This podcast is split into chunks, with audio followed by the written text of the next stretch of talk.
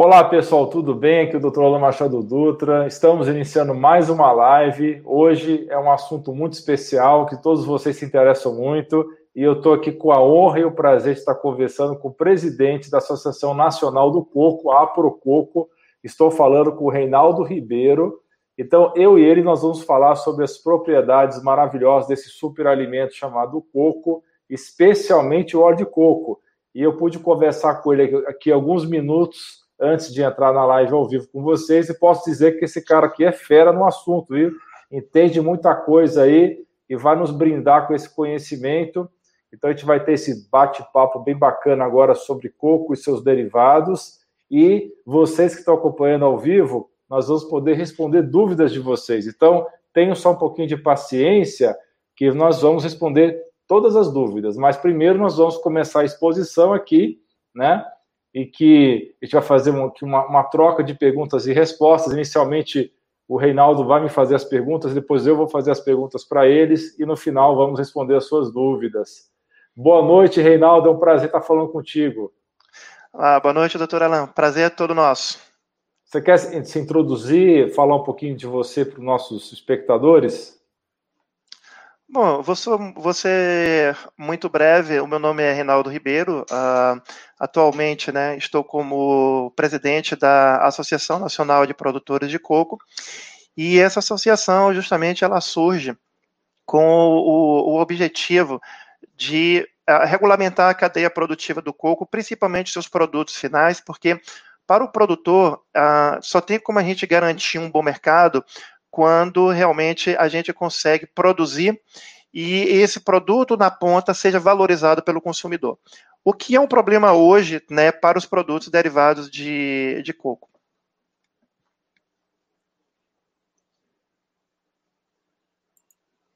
Oi, é, Reinaldo, você fez uma pergunta para mim?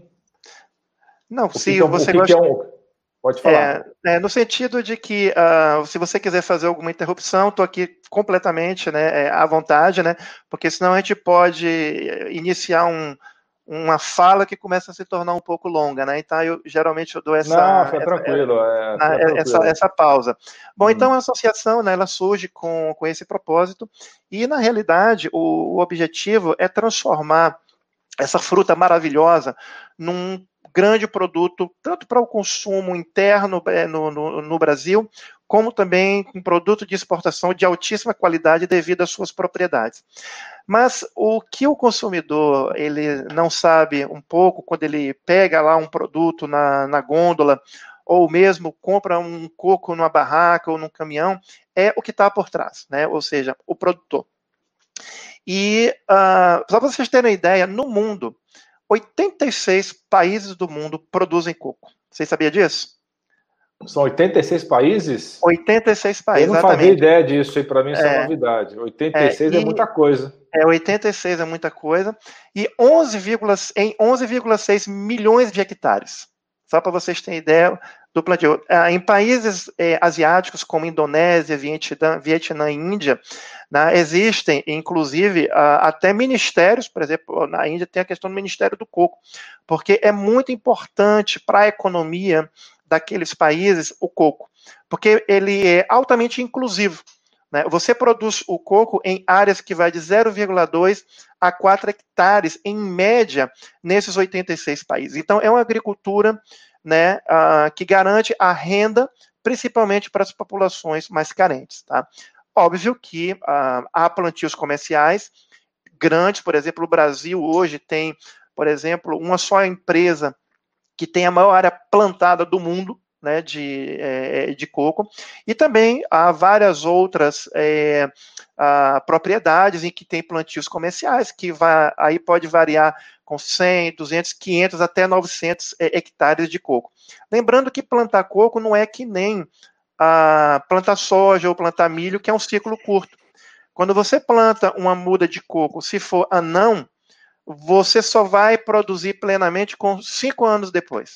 Ele até produz no terceiro ano, mas é pouco ainda. Mas a sua estabilização ela vem no quinto ano. Então, o, o agricultor ele investe muito para poder produzir um coco, principalmente na produção tecnificada, que uh, ela é irrigada, tem protocolos né, de é, tratamento fitossanitário, de adubação, altamente sofisticados também.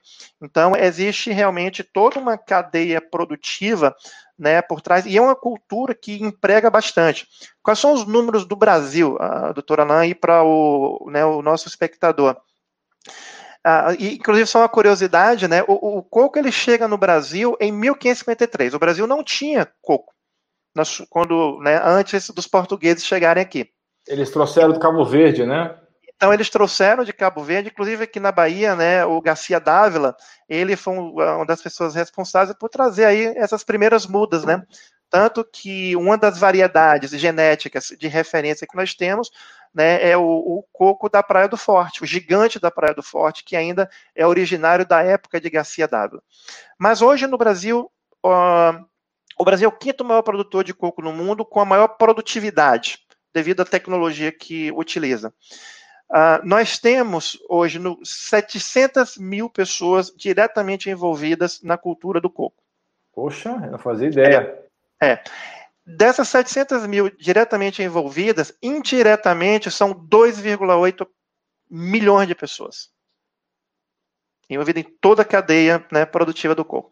E o interessante é que é uma cultura altamente inclusiva, e como ela se concentra muito no Nordeste, ajuda realmente a muitas famílias né, a terem uma renda mínima e uma dignidade. Pelo menos tinham, né?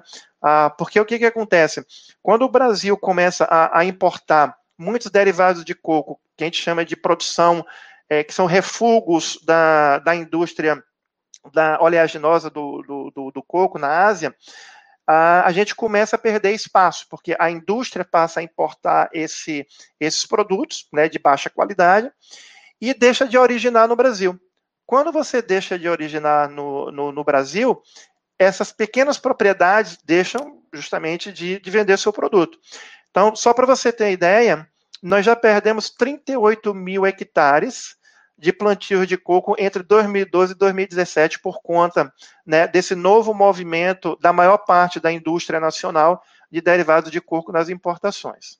Então, essas assim, são algumas curiosidades né, é, do que está por trás desse potinho né, de óleo de coco ou de uma caixa né, de água de coco que você leva para sua casa.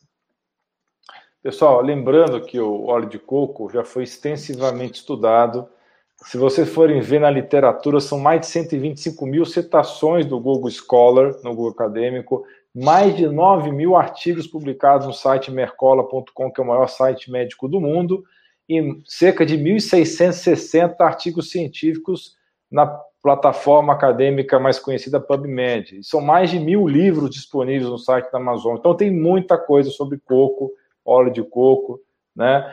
E a gente vai falar isso ao longo dessa transmissão. É, mas realmente o grande diferencial do óleo de coco é que ele tem os ácidos graxos de cadeia média. Tá? Então, para falar um pouquinho para vocês a respeito disso, os ácidos graxos, que são as gorduras, podem ser de cadeia curta, média ou longa. Né? Então, o coco ele tem cerca de 67%, 64% dele é óleo de cadeia média, tá? E mais ou menos 47% é o famoso ácido láurico, que tem várias propriedades benéficas para a sua saúde. Então, a gente vai falar sobre isso ao longo dessa live. Então, é, se vocês estão se perguntando quais são os tipos de óleo de coco, né? Eu vou falar um pouco sobre isso e o Reinaldo, que é fera nesse assunto, também vai me complementar, né? Então, a gente tem basicamente o óleo de coco virgem, o extra virgem, o refinado. Aí que mora o problema. Nós estamos conversando aqui antes de começar a transmissão, ele estava me explicando que muito do óleo de coco que vem de fora do Brasil e muitas vezes você não sabe que vem de fora, porque isso não está escrito no rótulo, ele não é propriamente um óleo de coco virgem e extra virgem, que são, são benéficos para a saúde.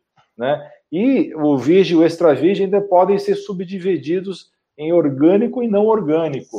Então, no final do, do dia, são cinco tipos de óleo de coco. E o refinado não presta e não deve ser utilizado, porque ele vem da copra desidratada, que foi processada e vem com resíduos dissolventes, perdendo as suas propriedades benéficas. Não é mesmo, Reinaldo? Bom, uh, como a minha formação primária é, eu sou engenheiro químico, né? Então, eu posso falar um, com um pouquinho mais de, de propriedade sobre os processos, né?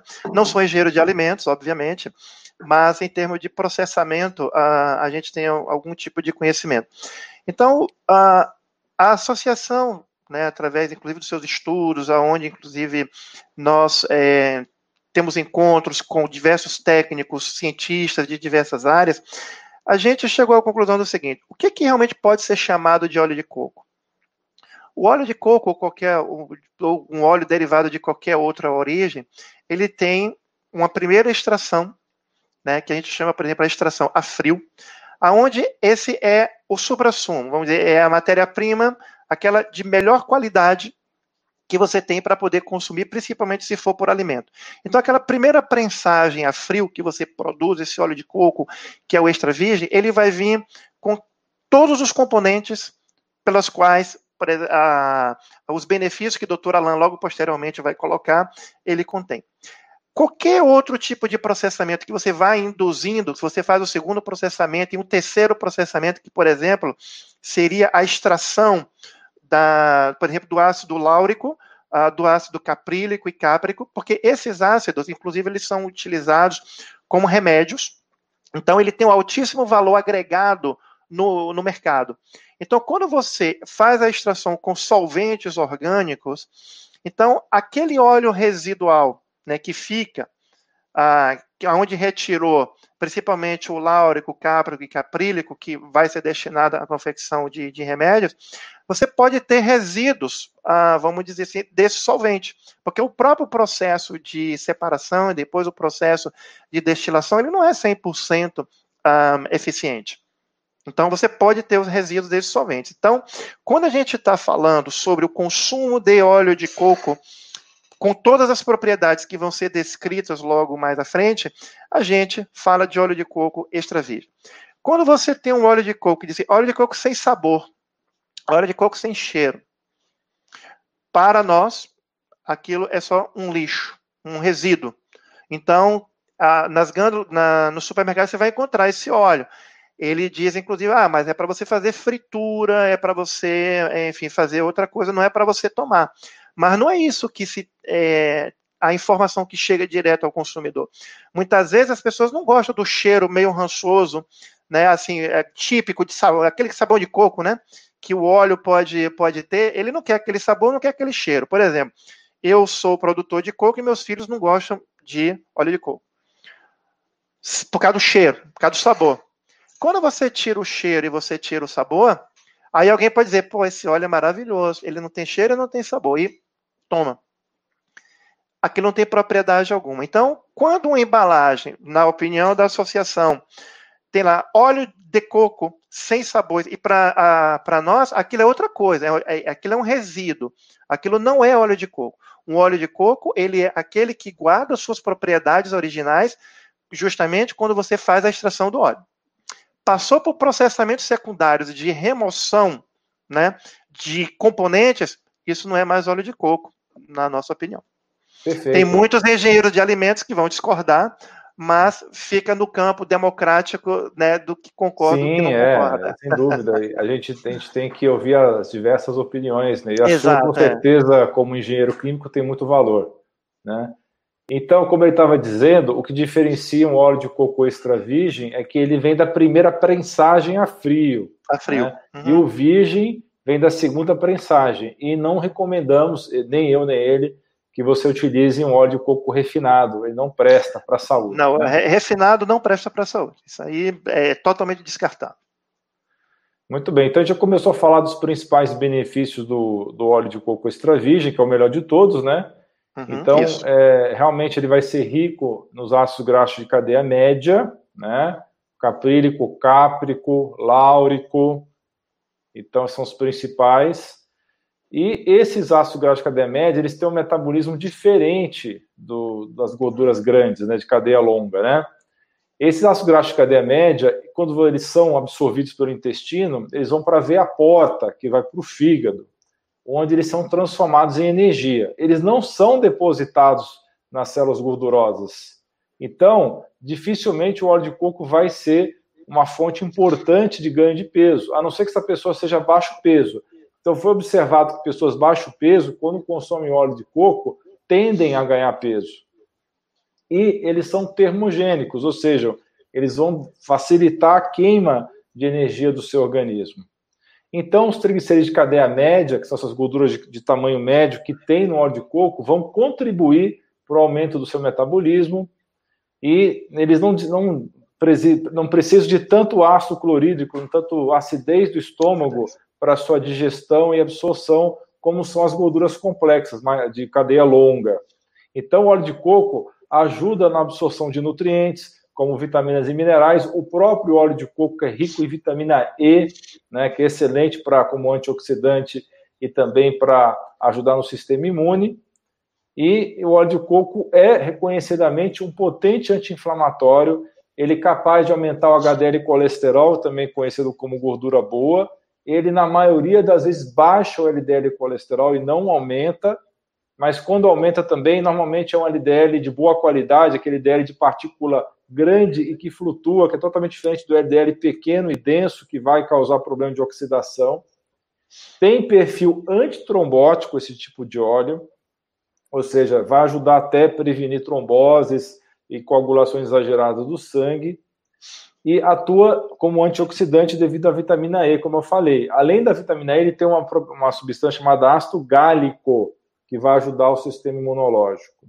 Então, quais são as doenças que nós podemos prevenir com o óleo de coco? Alzheimer, tá? eu uso demais o óleo de coco nos meus pacientes que têm déficit cognitivo. Por quê? Uhum. Porque ele é uma gordura saudável que vai induzir a cetose nesses pacientes, e essa uhum. cetose vai ajudar o cérebro a funcionar melhor. Numa comparação que eu gosto de falar para os pacientes é o seguinte: se você queima açúcar como principal combustível no seu cérebro, é como se você estivesse queimando um fogão de lenha. Né? Você vai ter a geração de energia, porém muito resíduo, muita fuligem, muita fumaça. Quando o cérebro está utilizando os corpos cetônicos derivados das gorduras boas, esse cérebro é como se estivesse queimando um gás natural. Ele gera muito pouco resíduo. Então, essa é a comparação que eu faço com os pacientes. Então, é muito interessante para quem tem dificuldade de raciocínio, para quem tem déficit de, de atenção, para quem está desenvolvendo já um pré-Alzheimer, um próprio Alzheimer, utilizar uma gordura de alta qualidade, como é a gordura do óleo de coco. Então, ele vai prevenir a doença de Alzheimer, ajudar a tratar também. Ele tem propriedades antivirais, então vai agir. Tem estudos aí sérios mostrando que ele tem ação não vou dizer aqui, pessoal, prestem atenção. Eu não estou dizendo aqui que você vai usar somente o óleo de coco para tratar as doenças. Tudo que nós estamos falando aqui é as propriedades positivas do óleo de coco, mas você deve utilizar em conluio, total acordo do seu médico, e não é para usar ele isoladamente para nenhuma doença, ok? Mas ele tem ação antiviral, vai ajudar nos pacientes portadores de HIV barra AIDS, doenças cardiovasculares vai ter uma ação boa também, vai ter ação de prevenção e tratamento do câncer, da diabesidade, que é a união do diabetes com obesidade. Então, uma série de propriedades positivas que tem no óleo de coco. E, além disso, ela inibe uma enzima importante, uma enzima que vai ajudar a aumentar a próstata. Então, o óleo de coco inibe a 5-alfa-redutase, que é, se você não inibir essa enzima, você vai ter aumento do, do tamanho da próstata e vai aumentar a calvície também. Então, é, óleo de coco é uma excelente é, produto. Eu, eu, particularmente, utilizo no meu dia a dia e recomendo para os meus pacientes. É, quer falar mais algumas palavras sobre isso, Reinaldo? Ah, Bola, depois da sua aula, praticamente não tem muita coisa o, o que falar.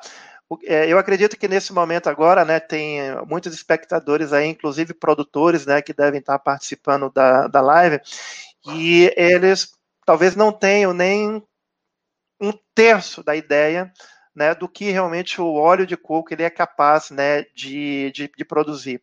Ou seja, para o produtor, ah, é muito interessante saber que o fruto realmente do, do seu trabalho consegue gerar né, um determinado produto que tem um alto impacto né, para a saúde das pessoas, o que a gente pode chamar realmente de alimento funcional. Né? O coco ele é um alimento funcional. Nós podemos consumi-lo desde in natura, os seus pedaços, né, ou tomando a, uma água de coco pura. E todas essas propriedades, né, esses componentes, eles estão nesses produtos. Ele, ele está na água, ele está né, na copra do, do, do, coco, assim como pode também estar no leite de coco. Então, é um produto que ele reúne benefícios. Agora, como o doutor Alan coloca, tudo na vida tem que ser consumido com parcimônia, com moderação. Né? Então, não se deve é, comer demais, porque tudo demais exagera. Até se beber muita água, mata né? Na verdade, tem, muito... tem, algumas coisas que são mais seguras do que água, por, por incrível que pareça. Uhum, né? É, exatamente. É, então, é muito importante. Então falar, é muito importante que realmente esses produtos sejam consumidos com moderação e principalmente se tiver algum viés de saúde que realmente siga a orientação do seu médico. Então, realmente, a gente é, coloca. Eu assino embaixo para o óleo de coco, já estudo óleo de coco há vários anos. Há muitas pessoas aqui estão comentando a respeito do Dr. Ribeiro. O Dr. Ribeiro foi o pioneiro no Brasil para falar uhum. bem das propriedades é, medicinais do óleo de coco. Então, ele tem um valor muito grande, o Dr. Ribeiro, por ter sido pioneiro e ter estudado. Foi o primeiro médico brasileiro que estudou realmente profundamente o, o óleo de coco e realmente a gente, tem essa dívida de gratidão com ele. Então, o óleo de coco tem essa substância maravilhosa chamada ácido láurico. E o ácido láurico, quando ele entra no seu organismo, entra no seu estômago, em contato com o seu ácido, seu estômago, ele vai liberar a monolaurina, que é o monoglicerídeo. Esse monoglicerídeo, que nada mais é que uma molécula de glicerol com um ácido graxo único de, do ácido láurico, né? Essa, essa molécula chamada monolaurina, ela tem propriedades antivirais, antibacterianas, antifúngicas. Inclusive, evidências mostram que essa substância ela quebra a parede de gordura desses micro-organismos, incluindo vírus, bactérias e fungos. Então, já foi estudado as propriedades da monolaurina contra o fungo cândida, contra o vírus citomegalovírus, contra a bactéria clamídia, contra os streptococcus de vários tipos, a bactéria da gonorreia, a Neisseria gonorreia, o estafilococo, o streptococo, o vírus HIV, e está sendo estudado nesse momento, tem um estudo sendo conduzido em um importante hospital de Manila, nas Filipinas, eh, a respeito do Covid. Então, eles estão usando o óleo de coco em conjunto com outros tratamentos, obviamente. Ninguém está falando aqui para você só usar o óleo de coco para vírus, bactérias e fungos. Você tem que associar a Tem outros tratamentos. Exatamente. É. Mas está tendo se conduzido um estudo nesse hospital de Manila, nas Filipinas, a respeito do óleo de coco e as suas propriedades, que provavelmente deve ter propriedades muito positivas contra o Covid. Por que eu digo isso? Porque o Covid é um, um vírus envelopado. Então, já foi demonstrado que o óleo de coco tem ação através do ácido láurico e monolaurina contra esses vírus envelopados, que é o caso do Covid. Então, se você está em casa, você tem óleo de coco, não te custa nada você usar óleo de coco para ajudar, como uma das medidas para você prevenir contra o Covid-19. Então, ele é rico, já falamos que ele é rico em vitamina E, já falamos que ele é rico em várias substâncias positivas é, que vão te, te ajudar contra os vírus e bactérias. E eu queria falar uma coisa muito importante aqui para vocês. O óleo de coco é utilizado há 8 mil anos já na história, desde a medicina Ayurveda, medicina tradicional indiana. E a medicina Ayurveda é a medicina mais longeva do mundo. Até hoje, muitas pessoas praticam a medicina Ayurveda como paciente, como médico. E o óleo de coco é um ingrediente essencial em inúmeras aplicações medicinais. É, inclusive, na própria Índia, se você comparar a população do norte da Índia, que consome 17 vezes mais é, coco do que os do sul, eles têm sete vezes menos doenças cardíacas. Tem vários estudos mostrando isso. Tem populações aí da, das ilhas do Pacífico Sul que consomem muito óleo de coco e não tem infarto. É, tem uma região das Filipinas, que é a região do Bicol, e que também têm a mais, mais baixa incidência de doença cardíaca naquele país. É, então, tem muitas pesquisas mostrando que realmente o óleo de coco tem grande utilidade e que ele não causa doença cardíaca, ao contrário que várias associações é, de cardiologia, nutrição, infelizmente declaram até hoje que o óleo de coco é ruim para o coração. Por que, que eles falam isso, pessoal? Porque eles se baseiam em estudos mal desenhados que juntam todas as gorduras no mesmo balaio. Nem toda gordura saturada se comporta igual. E o óleo de coco tem alto percentual, como já falamos várias vezes aqui, de triglicerídeos de cadeia média, de gorduras de cadeia média, que o corpo metaboliza diferente das gorduras de cadeia longa. Ele nem é muito armazenado, ele é queimado como energia, ele aumenta o metabolismo. Então, é, infelizmente, apesar do que é falado, é, isso são informações que não, não correspondem à realidade.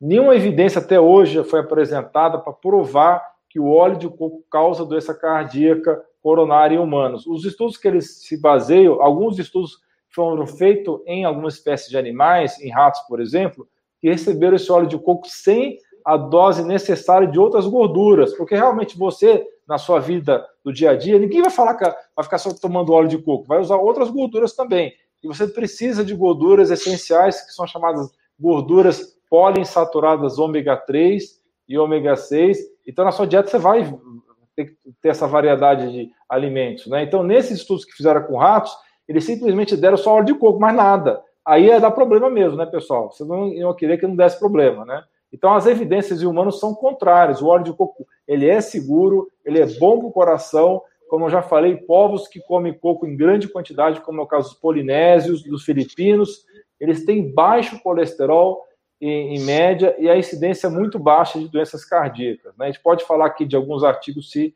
o pessoal se interessar, mas eu também não quero aborrecer o pessoal com coisa muito técnica, né? Aí, doutor Alan, tem um aspecto interessante, me parece que o leite materno, em torno de 10 a 14% da sua composição é monolaurina, né? Alguma coisa exatamente, assim? Exatamente, exatamente. O, é, o leite materno, que é, essencial para a saúde dos, dos recém-nascidos, né, que vai ajudar esse recém-nascido que nasceu sem o sistema imune bem formado, ainda está se amadurecendo. É, duas coisas são fundamentais para esse bebê. Uma delas é essa monolaurina que tem no óleo de coco e também tem no leite materno, e também a, as bactérias boas que vêm da mãe. Então, realmente, o óleo de coco tem essa semelhança estrutural com o leite materno. Então, mais uma evidência de que o óleo de coco, essas gorduras do óleo de coco não fazem mal para a saúde. Alguém fala, por exemplo, que as gorduras do leite materno fazem mal para a saúde? Ninguém fala isso. Né?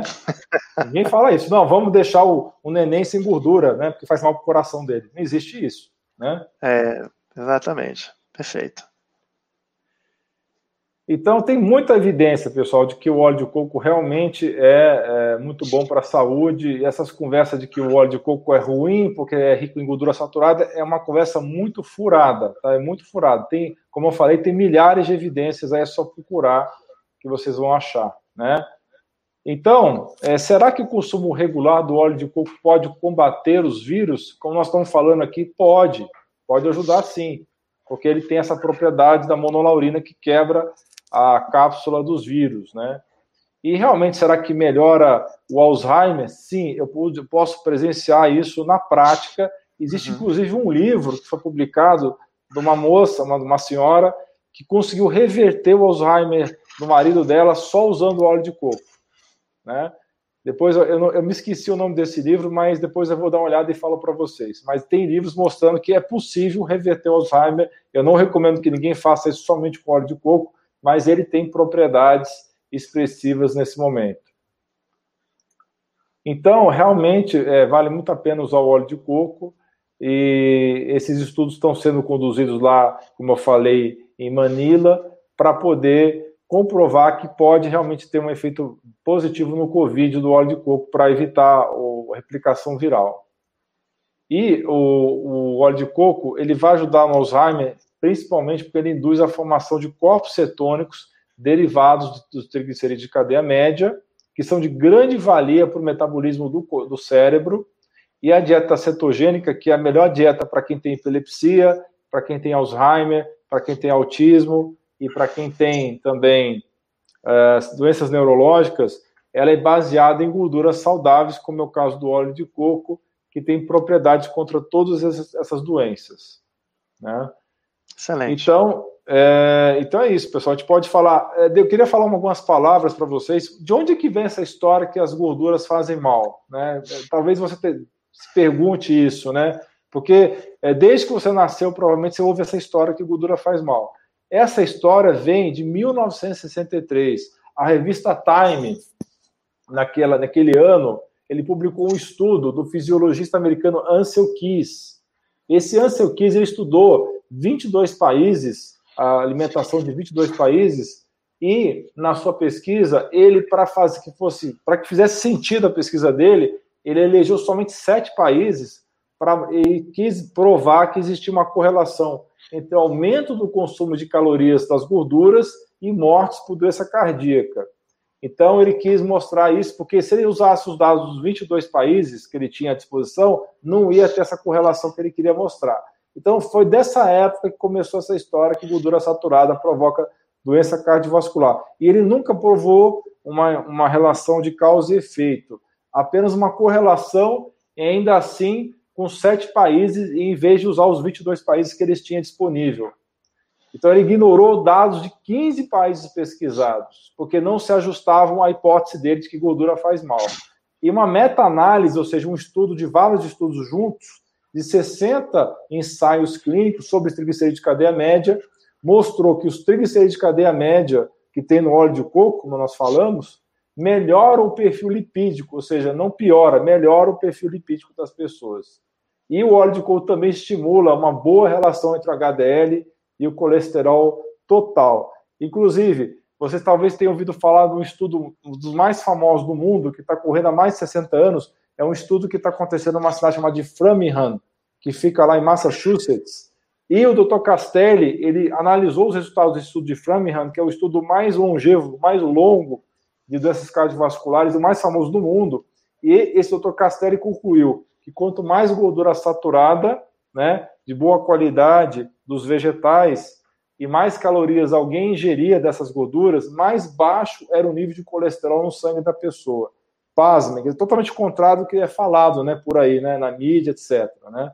Então, pessoal, a água de coco e o óleo de coco são excelentes alimentos. A gente não deve ter medo de consumir esses alimentos, porque eles vão ser excelentes para a sua saúde. Alguma coisa a acrescentar, Reinaldo? Uau, mas é, segundo tempo da aula, né? é, eu de fato não vejo como uma gordura ah, insaturada ela pode ser ruim, porque é ao contrário das gorduras insaturadas, né? Ah, onde você tem compostos que você tem dupla ligação, essa dupla ligação se rompe e você forma radicais livres.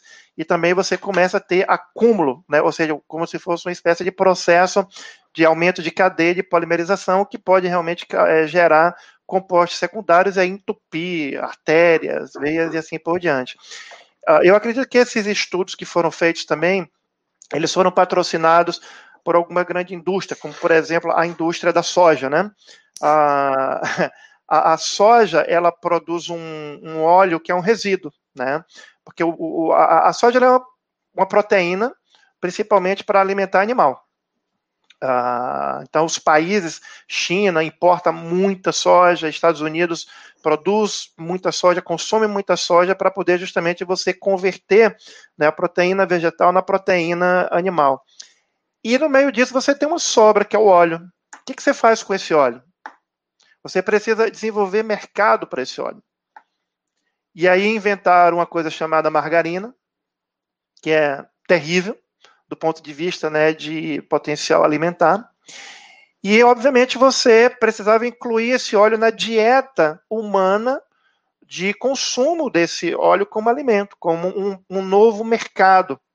Então, nada mais natural do que você patrocinar determinados estudos em que você pode realmente jogar contra o, a, uma, vamos dizer, um produto que era milenar né, de uso, que, por exemplo, eu estive em países do Caribe, Trinidade e Tobago. Na Trinidade e Tobago, sabe como que as famílias controlam as verminoses das crianças? Óleo de coco. Precisa tomar remédio com, óleo de coco. Então, visitando famílias lá em Trinidade e Tobago, eu sempre via óleo de coco dentro das casas. Eu perguntava, por que vocês tomam isso aqui toda hora? Não, isso aqui realmente a gente toma para tudo, mas principalmente para poder combater a verminose, porque há problema de tratamento de água na ilha e, a, e assim por diante. Então, existe realmente um conflito de interesses. Então, há muitos estudos que querem viabilizar determinados produtos que surgiram agora no século XX contra produtos que é de uso milenar, entendeu? Como alimento, como é o caso do, do óleo de coco que era utilizado para fritura. A banha de porco, né, excelente gordura para poder você fazer frituras.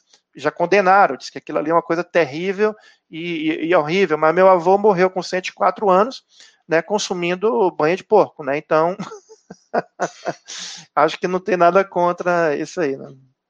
É justamente isso que está falando, né? E lembrando uma coisa muito importante, ele falou aqui dos óleos vegetais processados, que são vendidos como é, óleos saudáveis, né? Óleo de soja, de milho, especialmente o canola e o girassol. Uhum. O canola e o girassol, esses têm fama de ser muito saudáveis. Não são, pessoal, porque eles são óleos poliinsaturados e pela própria uh, característica uhum. química deles, eles não têm estabilidade. Para eles poderem ganhar tempo de prateleira, uhum. eles precisam receber gordura hidrogenada. Né? Tá aqui o Reinaldo que não me deixa mentir. Né? Exatamente. Né? E é o uhum. grande problema essa gordura hidrogenada, essa gordura trans, que para poder aumentar o tempo de prateleira, torna esse óleo pouco saudável, porque o, o óleo que faz mal para a saúde é o óleo processado, não é o óleo é, gordura saturada, especialmente que eles tanto falam. Não é isso, Reinaldo? Sim, exatamente. É, é esses óleos é, é, insaturados, ele tem a que a gente chama de dupla ligação. E essa dupla ligação, ela se rompe e ela começa a ter processos secundários de reação, por exemplo, o oxigênio. Esse óleo de soja que você, que a gente consome em casa, ele, por exemplo, ele tem que ter um antioxidante chamado MTBHQ. Que é utilizado como estabilizante para o biodiesel, que é produzido no Brasil, que você consome no seu carro. Então, o mesmo MTBHQ que está no biodiesel que você usa na sua caminhonete é o mesmo que está lá no, no óleo de soja, tá?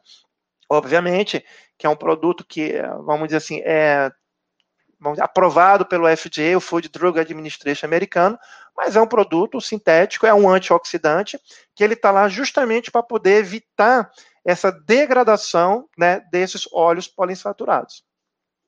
Perfeito. E o Eu óleo queria agora coco, aproveitar. Oi, pode falar. E o óleo de coco você não utiliza nenhum antioxidante para poder fazer a sua preservação. É porque ele é um óleo muito estável quimicamente, até por, é, por ser uma gordura saturada, não é isso? Ele aguenta uhum. bem temperatura, não se deteriora, isso. não é isso? Exatamente, Sendo exatamente. óleo de boa qualidade, né, de boa origem, isso. né? Perfeito. É, então, você, como presidente da Prococo, uhum. o que, que, você pode me dizer? O que, que vocês estão fazendo? Eu, eu sei já que vocês estão tomando várias medidas para garantir a qualidade e identidade do óleo de coco, mas eu queria que você falasse um pouco a respeito disso, Reinaldo. Olha, essa sua pergunta ela é muito interessante porque uh, qualquer produto, e principalmente alimento, e aquele alimento que é de processamento primário, por exemplo, um, um suco, por exemplo, de uva, ele é de processamento primário. Você espremeu e ali você já tem um suco que pode ir para a prateleira, tá legal? Então, esses produtos de processamento primário é muito importante que ele tenha uma coisa chamada padrão de identidade e qualidade. PIC. Quando você ouvir falar em PIC, é isso aí, tá? Padrão de identidade e qualidade. Padrão de identidade e qualidade ele vai permitir com que a indústria produza de uma, de uma maneira uniforme os produtos, aonde qualquer marca ele vai garantir aquele padrão de qualidade. Não vai ter uma variação muito grande, independente do processo que você está justamente utilizando. Isso garante ao consumidor sempre estar tá consumindo algo com a qualidade de determinados elementos que são obrigatórios que estejam lá na concentração adequada. Então, é isso que justamente um padrão de identidade e qualidade ele determina. vou dar um exemplo. Nenhum dos produtos, quer dizer, assim, dos produtos derivados de coco, que a gente está falando de uso alimentar, nós estamos falando de água, o óleo de coco, o coco ralado uh, e é, o leite de coco. São esses o, os principais. Nenhum desses, é, exceto a água, tem padrão de identidade e qualidade hoje no Brasil. A água de coco tinha um padrão de identidade e qualidade, mas era de péssima qualidade. Só para você ter uma ideia, ele não regulamentava, não diferenciava o que era uma água de coco integral de uma água de coco reconstituída. Hoje, mais da metade das marcas que vocês encontram nas gôndolas de supermercado de água de coco é água de coco reconstituída. Deixa eu falar para você o que, que é essa água de coco reconstituída, embora a gente esteja falando de é, óleo de coco, tá? Para poder exemplificar a questão da importância do padrão de identidade e qualidade. Antes do padrão de identidade e qualidade atual, o que, que acontece? Mais da metade dessas marcas que estão aí hoje nas gôndolas, elas importam um concentrado, uma pasta, né, de água de coco seco, produzido lá no, nos países asiáticos, que na realidade é um refúgio do óleo de, do, do, do, da produção de coco que é destinada à oleaginosa. Então essa indústria lá descobriu que pode mandar para o Brasil, aonde essa água de coco, do coco seco é concentrada 12 vezes, né? Ela vira uma, uma espécie de pasta e ela é mandada para o Brasil. Antes de ser mandada para o Brasil, que ela vem de navio, eles colocam uma carga muito grande de metabisulfito de sódio que é um conservante, um antioxidante alimentar. Quando chega no Brasil, a indústria brasileira faz misturas ou a reconstituição a partir desse concentrado. Então, esse concentrado, um quilo dele, eu posso fazer 12 litros de água de coco. Quando eu reconstituo, eu coloco mais sacarose, porque eu preciso botar bem açúcar para poder dar sabor, porque essa água é muito ruim. Então, é permitido você colocar sacarose. E aí você coloca numa caixa de coco muito bem elaborada, de água de coco bem elaborada, um Tetra Pak, com um pé de coco e diz que a indústria brasileira é produzido nos belos coqueirais da Bahia e do Ceará, ou de Sergipe, ou de Alagoas. E, você, e, e ao final você ainda faz um acréscimo de mais aditivos. Né? Você faz um acréscimo de mais aditivos. Só lembrando que aquela água concentrada que foi produzida lá na Ásia, ela pode ter um prazo de validade de um ano e revalidada por mais um ano. Quando ela chega no Brasil e ela é diluída, ela ganha mais um ano de prazo. Então, pode ser que você tenha água que você esteja tomando hoje, que foi extraída há três anos. É uma possibilidade.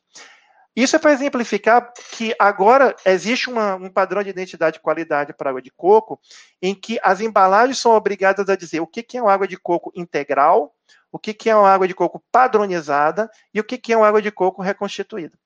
Voltando agora para o óleo de coco.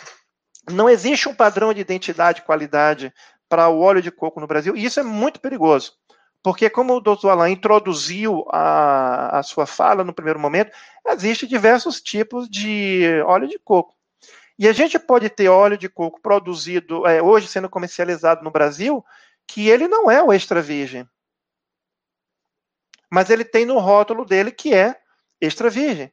Porque se a Anvisa ou Ministério da Agricultura, qualquer um, for fazer uma análise, não existe parametrização para dizer se ele é ou não é extra virgem e não vai multar ninguém. Não vai não processar como, não ninguém. Não tem como eles provarem que não é, né?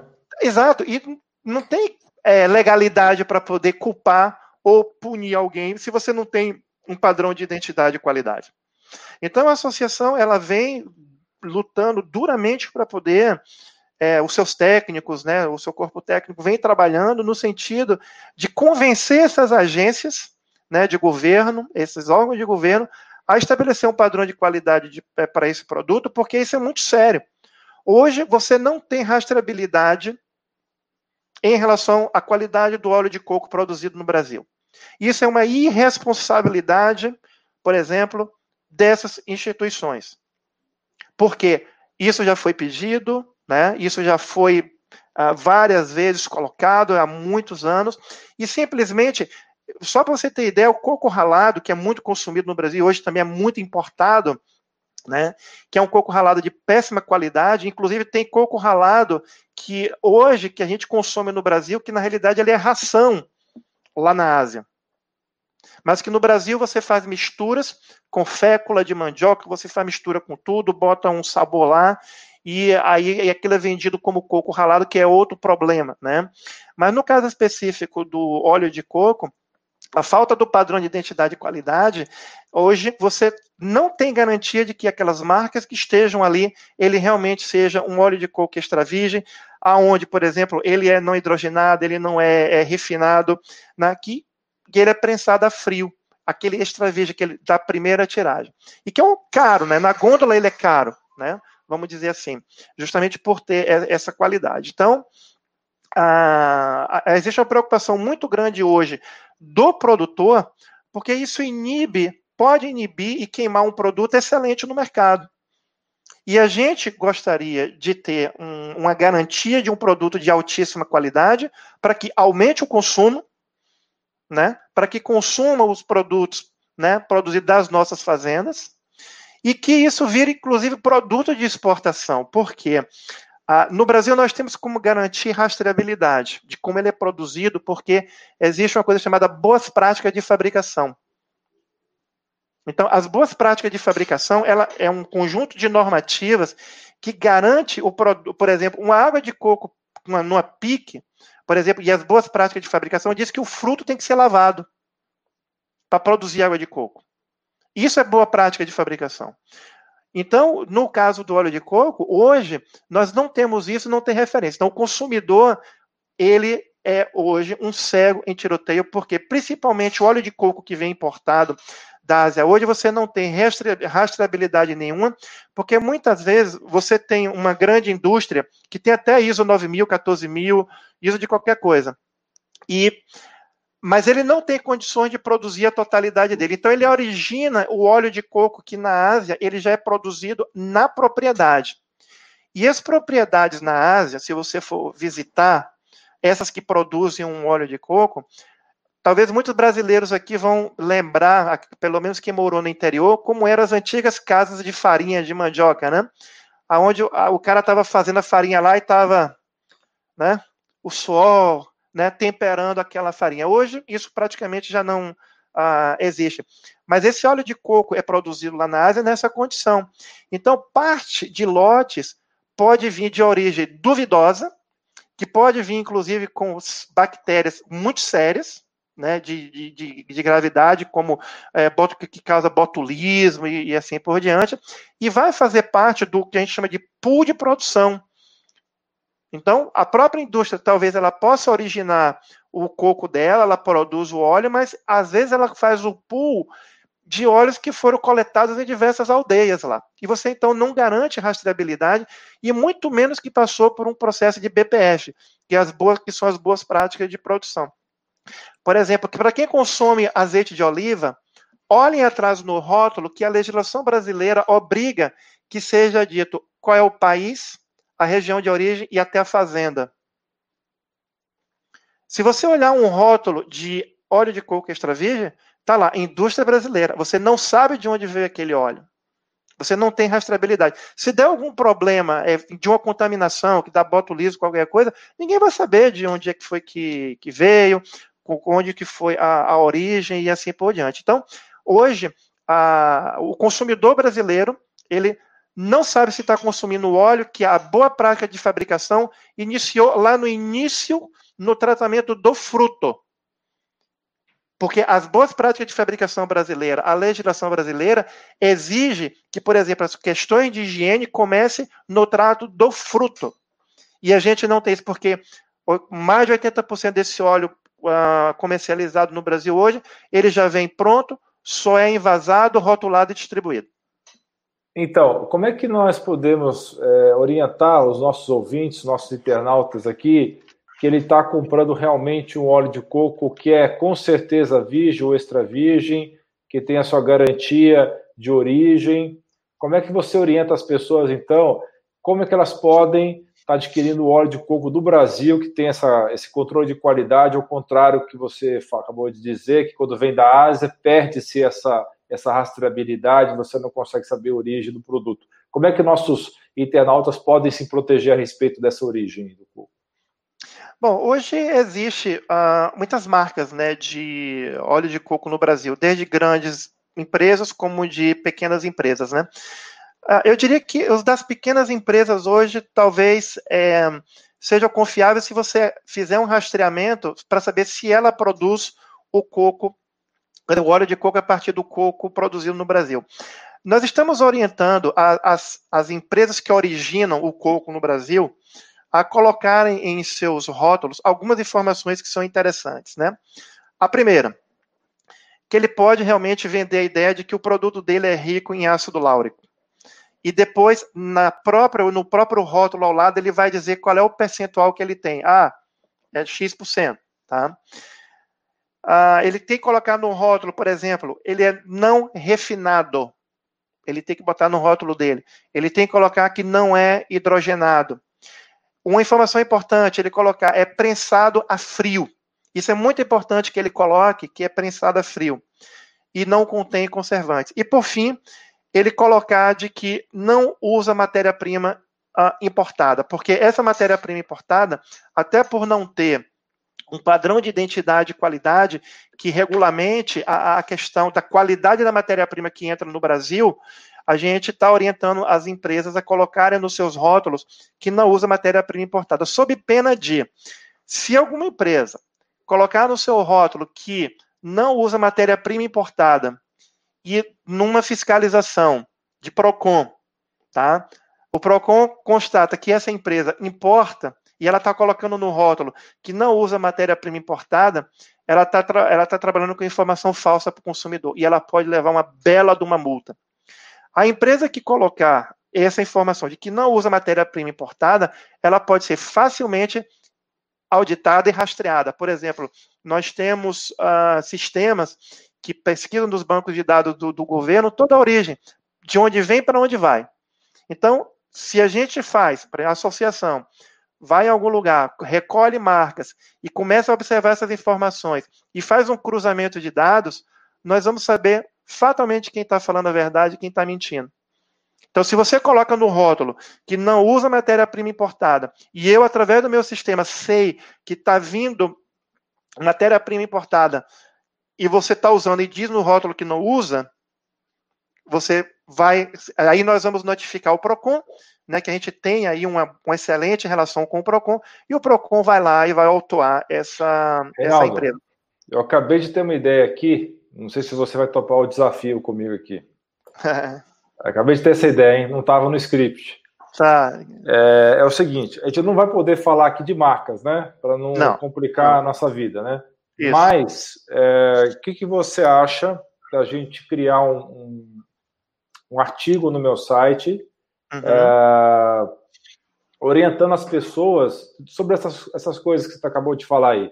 O que ela deve procurar no rótulo, né? Uhum. Para que ela garanta que aquele produto corresponde às características que a gente quer que vão ser benéficas para a saúde. Porque realmente, Sim. imagina alguém usar um óleo refinado achando que é um virgem ou extra virgem e tem problema de saúde e vai culpar o óleo de coco, né? Vai dizer que a gente está falando mentira aqui, né? É, exato. Então, na verdade, está consumindo gato por lebre, né? Você acha que pode fazer algo do tipo?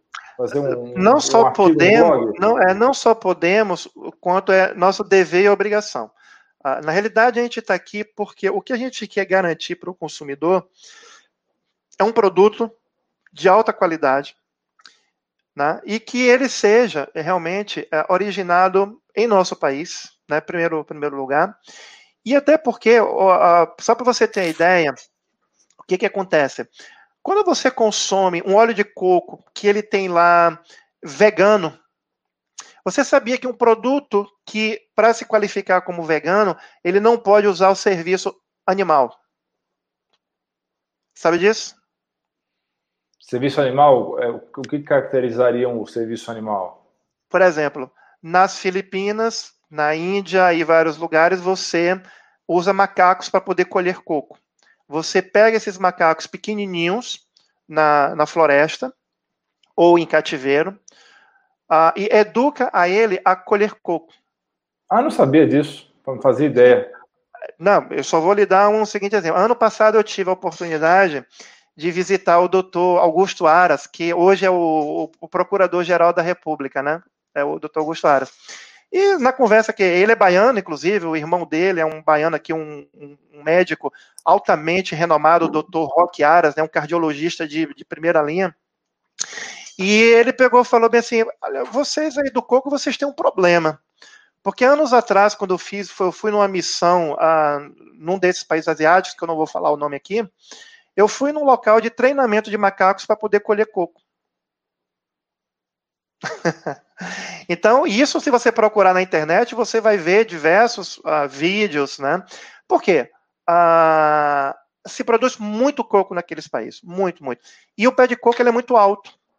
Então chega um determinado momento e que é, é, tem um risco para o ser humano de colher esses frutos. Então, para você ter ideia, os coqueirais desses países já têm 30, 40, 50 anos. Então tem 15, 20, 30, 50 metros de altura. E quem colhe são os macacos. Então, você importa um óleo de coco desse, desses países e invade e diz lá produto vegano. Ele não pode ter essa qualificação vegano se você não tem como comprovar que não tem serviço animal naquele negócio ali. Eles são judiados, esses macacos aí? Obviamente, são acorrentados. Nossa Senhora. Eles vivem acorrentados, porque o macaco é um hum. bicho livre. Sim. Para você ter controle sobre ele, você tem que acorrentar, não, não, não tem como, né? Entendi. E eles também, eh, eles ganham o sistema de recompensa, né? Recompensa hum. e punição. Ah, tem esse aspecto. E, então tem vários desses aspectos. Então, com certeza no Brasil, e, e a gente tem uma coisa chamada fair trade. O, o fair trade no, no mercado é o seguinte: quando um produto ele obedece legislação ambiental, quando ele obedece legislação trabalhista e ele não usa serviço uh, escravo animal ou infantil. Hoje, o Brasil é um país que, em toda a sua agricultura, há, talvez há 10, 20 anos atrás, a gente tinha problema do trabalho infantil né, no, no campo. Então, hoje, isso praticamente está tá erradicado. Então, hoje, nós temos realmente um fair trade. O, o produtor brasileiro hoje, ele tem um altíssimo custo, porque ele tem que ter a sua certificação ambiental, sua propriedade tem que estar legal, ele tem um custo trabalhista, então todos os trabalhadores têm que estar de acordo com a, a, lei trabalhista. As propriedades elas têm que seguir métodos rigorosos, por exemplo, de uso de agrotóxicos. Isso tudo custa, isso tem preço. Ah, os funcionários têm que ter é, um pacote mínimo né, de, de, de benefício, eles têm férias, décimo terceiro, tem tudo. Nesses países asiáticos não tem nada disso.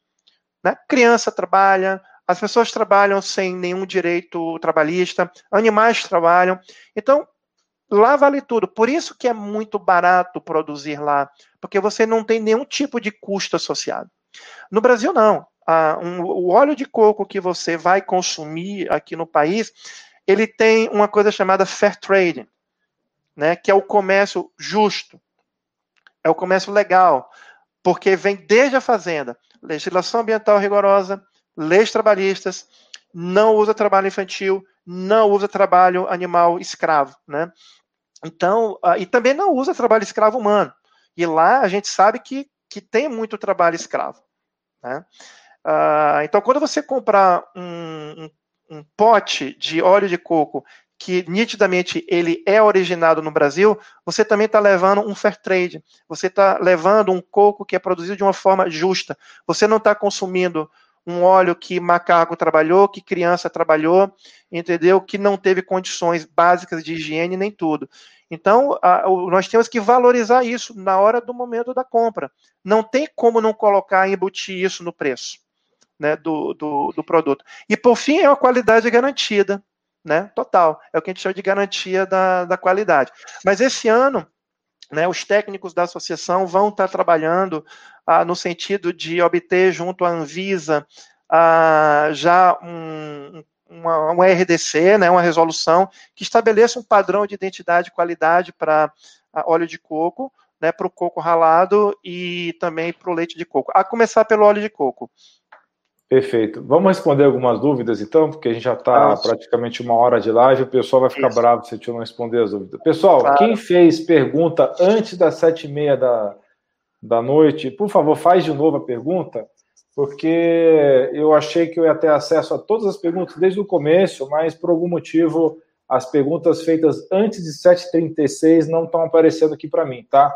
Então, quem tiver desde o começo da live tiver feito pergunta já, é, faz de novo, por gentileza, é, alguma característica aqui do software que eu não sabia, tá? Uh, o Marcelo está fazendo uma pergunta aqui me ajuda, por favor, quanto posso tomar por dia de óleo de coco? Olha, Marcelo, isso é variável, porque algumas pessoas podem ter diarreia dependendo da quantidade de óleo de coco. Eu, particularmente, tomo duas colheres é, de sopa de óleo de coco por dia, não tenho nenhum problema, pelo contrário, só tenho saúde dessa forma. Mas se você está começando agora a usar óleo de coco, eu recomendo que você comece com uma colher menor, uma colher de sobremesa, uma colher de sobremesa por dia, aí passa para duas, aí depois vai para colher de sopa, ok? Tá bom? Vai aos poucos, porque você pode ter um pouquinho de intestino solto se você não está acostumado com isso daí, tá? Uh, então, a Rose está falando uma coisa parecida com o que eu acabei de falar aqui. O Jonas está dizendo que toma até 5 colheres de óleo de coco por dia. Esse daí é do seu time, hein, Reinaldo? Esse aí gosta, hein? Ah, é, é, esse, esse é do meu time. É. Esse é do seu time, hein? É, mas é, realmente você vai sentindo, pessoal, vai aumentando aos poucos a dose e vê aquela dose que você mais se adapta do óleo de coco. Inclusive, é uma ótima dica para quem tem constipação. Óleo de coco ajuda a soltar o intestino, tá? Se você é mulher, se você é homem que tem dificuldade com o intestino, o óleo de coco pode ser uma ótima alternativa, sendo de boa qualidade, como nós estamos discutindo aqui durante essa transmissão. Ah, vamos lá. A Karina está dizendo que já vai comprar o óleo de coco já, viu, Reinaldo? é, tem uma regra de quanto consumir por dia, eu já respondi isso daí. Uh, o Gilson está comentando que ele usa banha de porco para fritar ovo ou óleo de coco. É isso mesmo, Gilson. É, o que nós fazemos em casa também. Né? É uhum. o que o no, nosso amigo que também, Reinaldo, também faz. Né? Certamente. Uh, vamos lá. Ah, sim. É, alguém perguntou aqui sobre o uso cosmético do óleo de coco. Eu recomendo que você use o óleo de coco fracionado na pele é um ótimo hidratante. Você pode usar também para caspa, ele é muito bom para caspa. Só tomando cuidado, se você for usar o óleo de coco fracionado para a pele e para o cabelo, você pode dormir com aquele óleo de coco na cabeça, se você tiver caspa, só que no dia seguinte você tem que tomar um banho e lavar bem a cabeça, né, para tirar o excesso de óleo de coco. E vai e coloque uma toalha grossa no seu travesseiro para você não molhar todo, fazer uma escolhambação lá, você vai tomar bronca da sua esposa ou do seu marido, né? Com o óleo de coco sujando tudo, né? Mas é Exato. é muito bom para caspa, é muito bom para pele ressecada, para algumas doenças de pele, ajuda bastante. Você pode misturar o óleo de coco fracionado com vários óleos essenciais, como é o caso do óleo de lavanda, vai ajudar na pele, tá bom? Então ele é muito bom também para cosmética. É, vamos lá. Algumas pessoas estão dizendo aqui tão, que fazem óleo de coco em casa. Você faz óleo de coco em casa, Reinaldo? Sim, costumo fazer também. É, dá, dá muito trabalho? Explica o pessoal se dá trabalho ou não. Dá, dá, um, dá um trabalhozinho, porque é um processo de extração, depois você tem que esperar uma separação, né? Ah, porque você tem que tirar a fração água, né, da fração óleo. Então ele dá um, um pouquinho de trabalho, mas eu deixo o pessoal na, na fazenda, né, para poder fazer. Ah, tá. É que você já, já, tem uma fazenda então de coco? Sim, meu, meu pai tem né, uma fazenda de, de coco e eu uso fru né, dessa, da, desse, desse benefício. Maravilha. Muito bem, vamos continuar aqui então. Muita gente falando de café com óleo de coco. Eu também tomo bastante café com óleo de coco, né? Que nos Estados Unidos foi é, popularizado como bulletproof, né? Bulletproof uhum. coffee, né? É bem bacana, é muito bom para iniciar uma, uma, manhã com bastante energia. É. Você colocar o óleo de coco no café. Uhum. Ah, a Rose está é, fazendo um comentário interessante aqui. Engraçado que as pessoas não condenam açúcar e esses óleos de soja, milho, canola, né? Vamos uhum. acordar exatamente isso, pessoal. Vamos acordar. Não alimentem a indústria de produtos alimentícios que está frequentemente enganando você, com certeza. Vamos comer coisas naturais e é, consumir os produtos de alta qualidade da indústria que sejam éticos, né? Obviamente, né? Não, é, não isso, isso, é, isso é que eu chamo a atenção, eu estou seguindo. Nem tudo que é produzido pela indústria é ruim. Não. Tem indústrias que produzem com altíssimo padrão de qualidade, e é esse tipo de indústria que nós queremos que esteja junto com o produtor, né? Porque nós temos certeza de que é essa indústria que vai alavancar e ter capilaridade para levar esse produto para diversas partes do país e do mundo. Perfeito. Aqui tem uma pergunta de como utilizar o abacate. Não é um assunto de, de hoje, mas eu recomendo que vocês utilizem o abacate com os alimentos salgados, tá? com salada, com legumes, com carnes, com ovos. Tá? O abacate é excelente para ser consumido salgado. Dieta ah, mexicana. Dieta mexicana, exatamente. Né? O Gilson também comentando que ele usa o, o café Bulletproof. Ah, algumas pessoas aí respondendo como utilizar o abacate. Eh, que também é uma ótima fonte de gordura saturada é. de boa qualidade. Exato. Uh, deixa eu ver mais dúvidas aqui. Pá, pá, pá. Ah, a Elza está comentando aqui que comprou um óleo de coco falso, não tinha cheiro e era um pouco amarelado, né? Esse amarelado aí é, é, dá alguma pista do que, que seja essa, essa, essa adulteração aí, Reinaldo, ou não? Olha, ele já está bem oxidado, né? Ah, se está oxidado é sinal de que deve ser refinado, né? Exatamente, é. Uma maravilha. Uh, a Karina está comentando que o abacate é rico em vitamina E, verdade. Um... É, você quer falar algumas palavras sobre açúcar de coco, Reinaldo? O que, que você tem a dizer sobre açúcar de coco? Uau, uh, esse é um produto extremamente nobre, né? Porque para produzir o, o, açúcar de coco, você tem que colher o mesmo ainda quando ele é apenas uma semente no cacho. Né? Você não espera o coco crescer e você não vai extrair nem da água, nem de lugar nenhum. Então você é um, é um processo que ele é extremamente manual e é por isso que ele tem um, um valor muito alto. Né, por causa do, do processo né, de, é, de obtenção. Mas hoje, entre os nutricionistas, né, a questão do uso do, do açúcar de coco, ele é, justamente ele está em alta devido às suas né, é, propriedades. Então, é um produto que, inclusive, o Brasil hoje produz pouco, né? É algo que é algo que tende realmente a evoluir com, com o tempo a própria produção nacional desse produto. Olha só, a Nilceia está dizendo que jogou fora o açúcar de coco. Você podia ter me dado, Nilceia. Por que, que você fez isso? Não é não? é, ele, ele, tem, ele tem um uso muito terapêutico, né? Verdade, né? Uh, vamos lá? Vamos ver como se tem mais. Tem muitos comentários aqui, por isso que eu estou demorando para falar da, de mais perguntas aqui. Ó, o Kleber está dizendo aqui, optem por produtos que comprovem procedência nacional. É isso que o Reinaldo está dizendo aqui, né? Porque se, se você compra da Ásia, você não sabe se está adulterado, você não sabe se foi usado, como ele falou, é, mão de obra escrava, se não foi feito, se não foi judiado os animais, né? Esse tipo de coisa. É, esse negócio dos macaquinhos é, sendo utilizados para colher coco parece coisa do desenho dos Simpsons, né? Mas é verdade, né? É. Olha, assim, eu, eu antes eu sempre via pela internet, eu digo, bom, internet a gente vai achar qualquer coisa. Agora, quando o Procurador-Geral da República me disse que numa missão técnica que ele foi na Ásia, levaram né, ele e a comitiva para visitar um lugar que treinava macaco para colher coco, aí para mim foi o. Não tem o que comentar. Verdade. Porque, inclusive, é, é, ele, é ele, esquisito que chega a ser engraçado. Né? É, é porque ele, ele, brincou, ele, ele, brincou comigo, porque ele disse: rapaz, esse funcionário aqui não tem que pagar FGTS, não tira férias, não tem plano de saúde, não tem nada. Como é que vocês conseguem competir? Não tem jeito. O macaco não se aposenta, não, né? Não. Morre. Ele tira férias, né? Sacanagem o macaco. Brincadeira. É. É, é. um pouco engraçado, mas é uma sacanagem isso aí. Não, é, guardando devido respeito com os animais, né? Que é aquilo que a gente fala do, do próprio fair trade.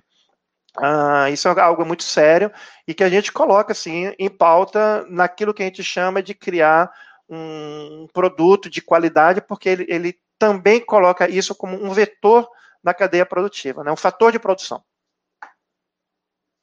Perfeito, perfeito. Muitos comentários aqui, o pessoal está gostando da live. Estou é, buscando novas perguntas aqui para te responder aqui. Ah, a Andrea estava sabendo mais que eu. Ó. Ela está dizendo, eu já sabia disso. Na Europa, algumas pessoas boicotam justamente por isso, por uso dos macacos como escravos. Isso que você acabou de falar, né? Exatamente. Acabou de falar aí. Uhum. Né?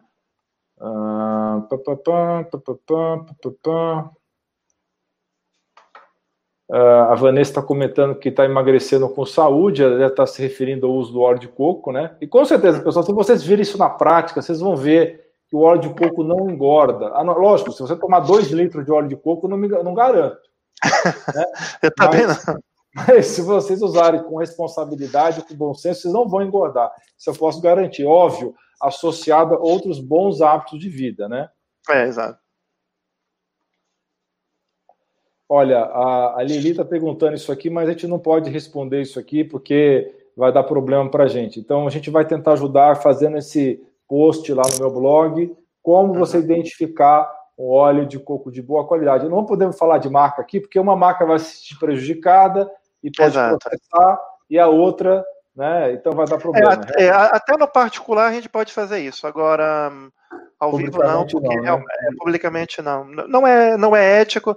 São empresas que podem fazer uma reversão entende? Uh, da sua produção, são empresas que podem decidir lá na frente originar né, dentro, do, dentro do Brasil e trabalhar dentro do fair trading que a gente coloca e também produzir uh, um produto de alta qualidade. Inclusive, eu queria até é, falar uma coisa, doutor, e para as pessoas que estão acompanhando a live, que é muito interessante o que está acontecendo no Brasil hoje também. Inclusive, essa live aqui eu gostaria de agradecer né, ao Marcos Davi, que é o secretário de Agricultura de Rodelas, que Rodelas é o município de maior produtividade né, no, na produção de coco do mundo. Né, é um município que tem uma produção altamente tecnificada e foi ele que justamente né, a, a, intermediou, vamos dizer, esse bate-papo, esse diálogo junto com o doutor Alain hoje. Davi, muito obrigado aí né, pela, sua, pela sua colaboração. Um abraço do Davi, eu tenho conversado com ele aqui esses dias Isso, aí. Exato. E a, fotinho, a fotinho dele do, do, do WhatsApp, ele tá com o chapéu invocado lá. Cara, é, não, é, é, é, um chapéu de, é, de sertanejo. Mas esse aqui é, é meio chique, né? Porque esse aqui tá meio chique, esse chapéu dele. Não, aqui. esse chapéu dele é, era é. o, cara, o cara que fazia o chapéu para Luiz Gonzaga. Opa. Que fabrica esse, é, é mesmo? Fabrica esse chapéu. É caro, hein? É, ele é branco, né? Ele é diferentão aqui, né? É branco. diferente. Mas é. assim, volta, hoje uh, existe no Congresso Nacional uma frente parlamentar do coco, que é presidida pelo deputado federal Mário Negromonte Júnior, que é uma tentativa justamente de elaborar projetos de lei que uh, ajudem a regulamentar a cadeia produtiva para que a gente torne a cultura do coco uma, uma cultura tão importante quanto é café, soja, milho aqui no, aqui no país. Assim como é nos países asiáticos a importância dessa cultura. E tem um projeto de lei de um deputado federal lá do Espírito Santo, que é o Evair de Mello, em que é um projeto de lei que vai mudar radicalmente a questão da cocoicultura no Brasil, quando aprovado, que é um projeto de lei que estabelece a produção de coco com qualidade, né, produção de coco de qualidade. Isso, inclusive, vai permitir a criação de um selo Coco do Brasil, aonde você vai reunir não só para parâmetros de a qualidade, é, vamos dizer assim, intrínsecas, organolépticas desses produtos derivados de coco, como também vai estabelecer questões né, de é, incentivos, a produção setorizada, a questão de formação de cooperativas e principalmente a divulgação no exterior, através das grandes feiras internacionais, de forma a fazer com que, por exemplo, a água de coco do Brasil, ela possa ser como um champanhe francês, uma marca. Né? E ela só é produzida no Brasil porque tem determinadas características. Assim como deve ser também para o próprio óleo de coco, que desde o momento em que o fruto é colhido até na hora que o potinho vai para a mesa, ele tem uma série realmente de, de critérios. Então, hoje é um setor que está se organizando dessa forma, né, já tem todo uh, uma estrutura né, dentro do próprio Congresso Nacional, com uma frente parlamentar composta por 216 deputados que vão realmente estabelecer leis que vai garantir produtos de qualidade para que você, consumidor brasileiro, consuma o melhor produto derivado de coco do mundo, seja óleo, seja água, seja o coco ralado ou seja o leite de coco. Tem uma pergunta aqui que eu coloquei na tela, já tem alguns minutos. É, você quer responder essa pergunta? Qual a diferença do óleo de coco e a gordura de coco? Tem que é ver. A mesma, é a mesma coisa, né? Ou não? Aquele, aquele, talvez a própria gordura, a gordura de coco, ele está se referindo a, a, a uma pasta né, que você pode obter de um processo de concentração. Não seria né? manteiga de coco nesse caso? É tipo a manteiga de coco. Ah, tá. Entendi. Talvez seja isso que está perguntando, né? a diferença do óleo para o manteiga, né? É, exato. A mesma é, é. coisa do que é. É essa textura que é diferente, é, isso? Essa textura que é diferente. Perfeito. É. Há uma pergunta interessante aqui também. O leite de coco de supermercado é ruim para a saúde? O que, que, você me diz? É, é o mesmo problema é. do, da água de coco ou não? Pior. É pior ainda? Ele é muito pior ainda, porque ah, você sabe que a indústria de alimentos ela consegue formular qualquer coisa. Né? Ela consegue dar sabor através de produtos sintéticos ou, ou, de diversas misturas, né? Então você pode ter um leite de coco hoje, que por exemplo você pode trazer um, um coco ralado depois que foi processado e tirado o, o, o, óleo de coco, né, o leite de coco e o óleo lá na Ásia, e sobra aquele farelo. Esse farelo, eh, você pode retirar a umidade dele e vender. É um produto de segunda linha, ele não é o chamado coco ralado integral, o CRI. Né? O CRI é aquele coco que você rala, embala e vende para o consumidor. Aí você vai fazer uma ótima moqueca com ou uma comida ou um doce com esse coco ralado. Tem determinado leite de coco no, no, no mercado que uh, se compra esse, esse resíduo, né, essa que foi extraído, e você pode fazer uma recomposição com diversos outros tipos de componentes, e você pode chamar, você vai usar muito espessante, você vai usar goma xantana, você vai usar um monte de coisa para dar aquela consistência cremosa, né? E você vai dizer que aquilo ali é, é, é, é óleo de coco, né? Então, uma das batalhas também que a gente vai estar tá travando é a pique, né, para água de coco, e a questão é o teor de gordura, tá? Ah, ah, o, o, o, leite de coco ele deve ser balizado pelo teor de gordura, que pode ser, doutor Alain, um outro tema a ser colocado lá, como comprar também um bom leite de coco. Ótimo, então, tem algumas também. especificidades, é. né, em termos do teor de gordura, o que, que pode ter, o que, que não tem, né, de forma que, no Brasil, há pelo menos ah, umas duas ou três excelentes marcas, né, que a gente sabe que trabalham com o coco integral, que são as empresas que têm fazendas integradas, tá?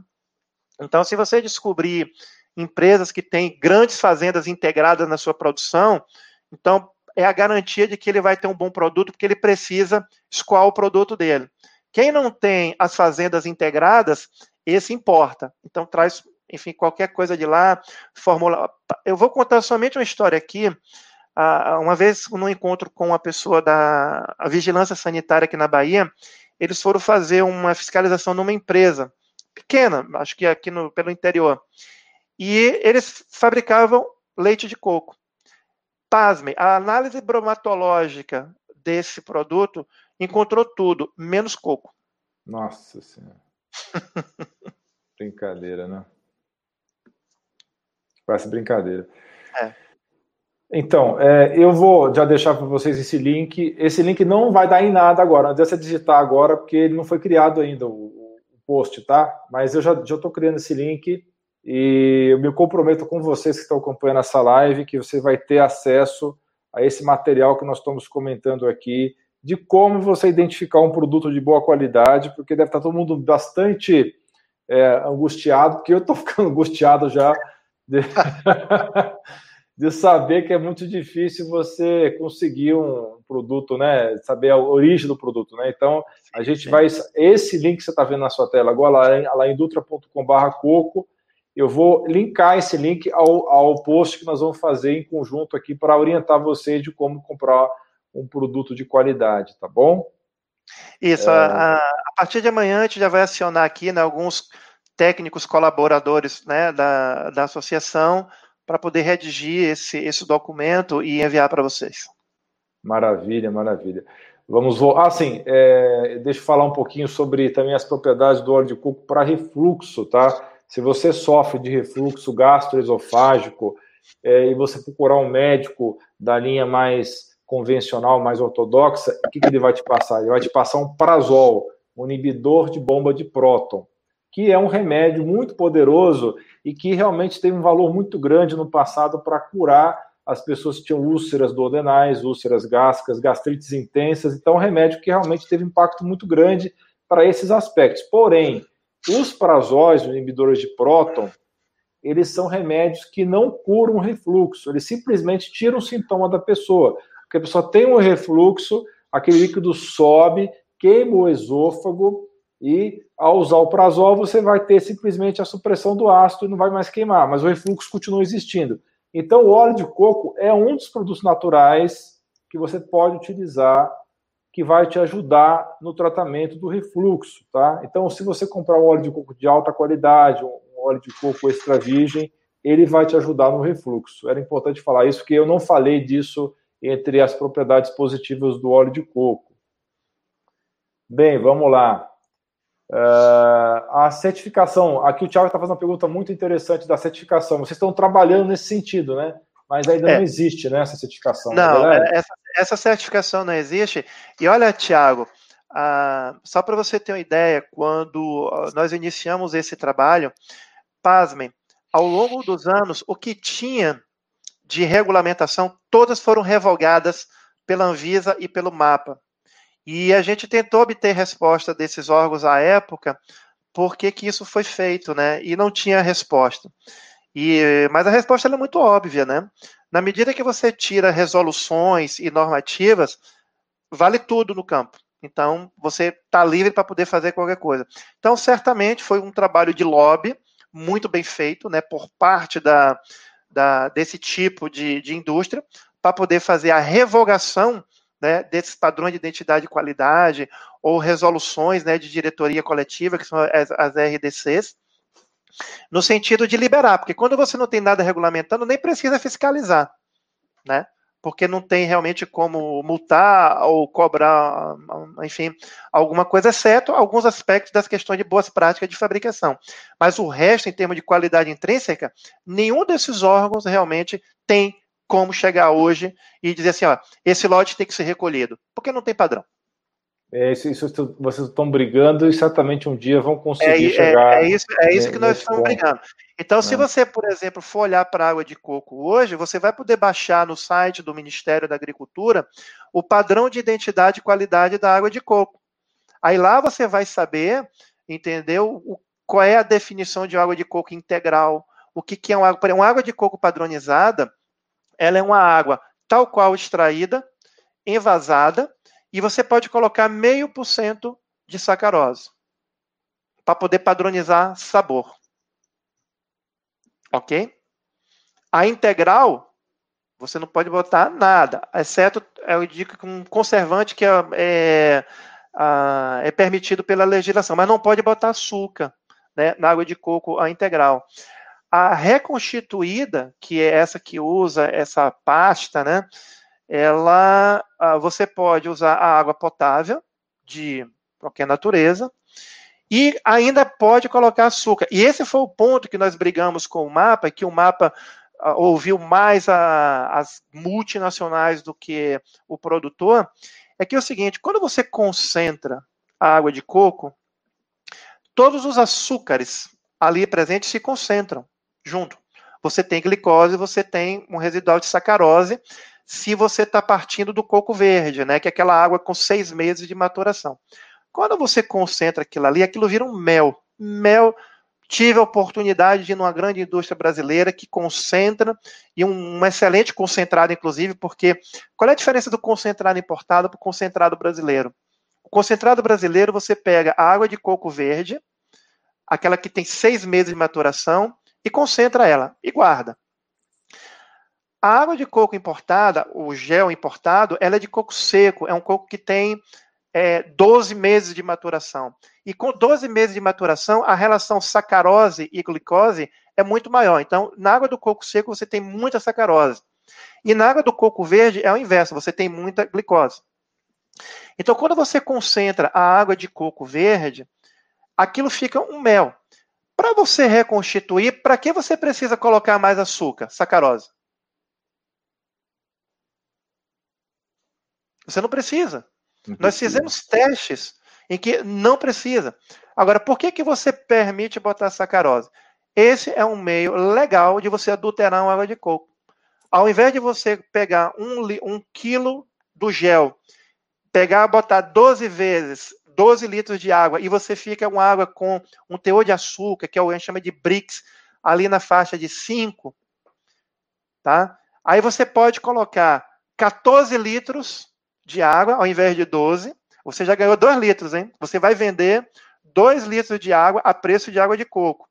Como você pode botar mais meio por cento de sacarose, você reconstitui e joga o BRICS ali para, por exemplo, né, 4,5, 5. Então é uma forma de você adulterar uma, uma água de coco. Mas você vai encontrar uma pique lá hoje que vai te ajudar realmente a comprar uma boa água de coco numa gôndola de supermercado. E a gente acredita que uh, esse ano a gente deve conseguir sim um padrão de identidade, qualidade para uh, o, o, óleo de coco e outros derivados. Tem uma pergunta aqui que está na tela do Nestor, uma pergunta interessante. É usado adubação química e agrotóxicos nos coqueiros? Na produção convencional, sim. Né? Uh, na produção orgânica, você vai utilizar a adubação dentro do protocolo de produção orgânica, e na produção você sim utiliza adubação química à base de NPK, né? E, e o que a gente chama de agroquímico, né? A, a agrotóxico a, é, um, é uma palavra em que, vamos dizer assim, a, você poderia também colocar no remédio como algo tóxico, dependendo da dosagem que você utiliza, né? Então, qualquer produção tropical, né? Você vai ter que utilizar um, um agroquímico. A, a grande diferença é o que você vai utilizar. Mas, por exemplo, na produção do coqueiro, você sabia qual é um dos químicos que a gente mais utiliza?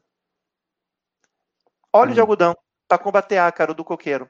Porque hum. o, o, hum. ácaro tem, tem uma doença chamada ácaro da necrose do coqueiro, em que ele estraga o fruto por fora. E o consumidor, quando vê aquele negócio meio marrom na casca, ele não quer comprar aquele coco.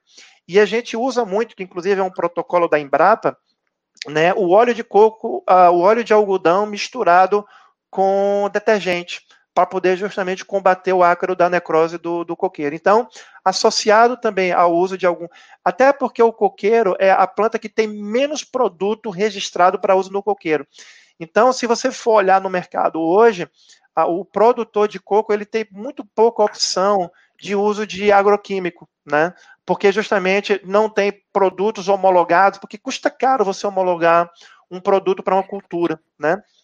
Uh, então, no caso do coco, as empresas que fabricam agroquímicos não investem muito nisso.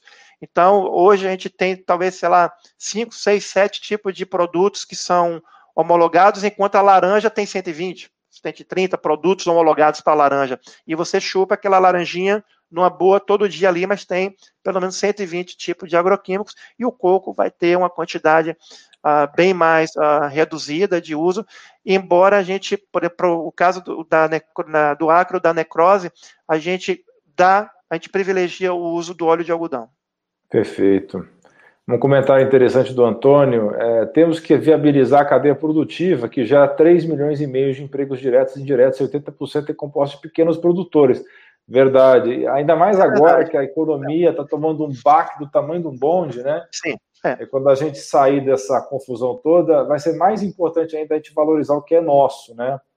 É, o que não tem no Brasil, obviamente, não tem que trazer de fora, mas o que é nosso, que é de qualidade, a gente tem que valorizar, sem dúvida. Né? É.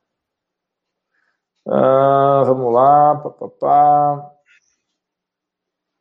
Ah, essa é uma pergunta boa que eu acho que eu posso responder, mas você, como engenheiro químico, vai me ajudar. O óleo de coco estraga se ficar mudando muito de estado sólido e líquido? Não, não, não. estraga porque é uma gordura saturada estável, não é isso? Ah, aqui está uma grande dica quando você for comprar seu óleo de coco. ah, é, recentemente eu fui num supermercado e tinha lá várias marcas de óleo de coco. A temperatura do supermercado nesse dia estava em torno de 23 graus centígrados dentro daquela, daquela área, né? E eu pude observar que tinha algumas marcas que estavam bem esbranquiçadas e até já solidificada no fundo, e outras marcas que diziam que era óleo de coco extra virgem, completamente líquida, né, clara como água mineral. A primeira dica é, numa temperatura de supermercado, o seu esse produto, muito possivelmente ele tem que estar com a neva branca ou até já solidificado. Essa é uma, é uma dica, porque ali você vai é a garantia que tem todos os componentes do óleo de coco. Se você encontra uma marca que nessa temperatura ele está totalmente líquido, ali tem alguma coisa que indica que ele não é aquele óleo de coco extra virgem que você está tá procurando. Mas não tem problema nenhum dele ficar mudando de estado, tá? Porque quem mora no sul, por exemplo, aquela, o sul é muito frio. Então, tem hora que tu vai encontrar lá a pasta, né, do, do óleo de coco. Depois, deu meio-dia, ele vai realmente né, mudar de estado. Então, isso não tem problema nenhum, pode consumir sem problema algum. Uma dica importante, pessoal. Isso realmente eu tinha esquecido de falar. Ele falou agora. Se o óleo de coco, numa temperatura de, sei lá, de ar-condicionado, de supermercado, tiver líquido é mau sinal, que aquilo não é um óleo de coco de qualidade, né? Como ele acabou de é. falar. Né?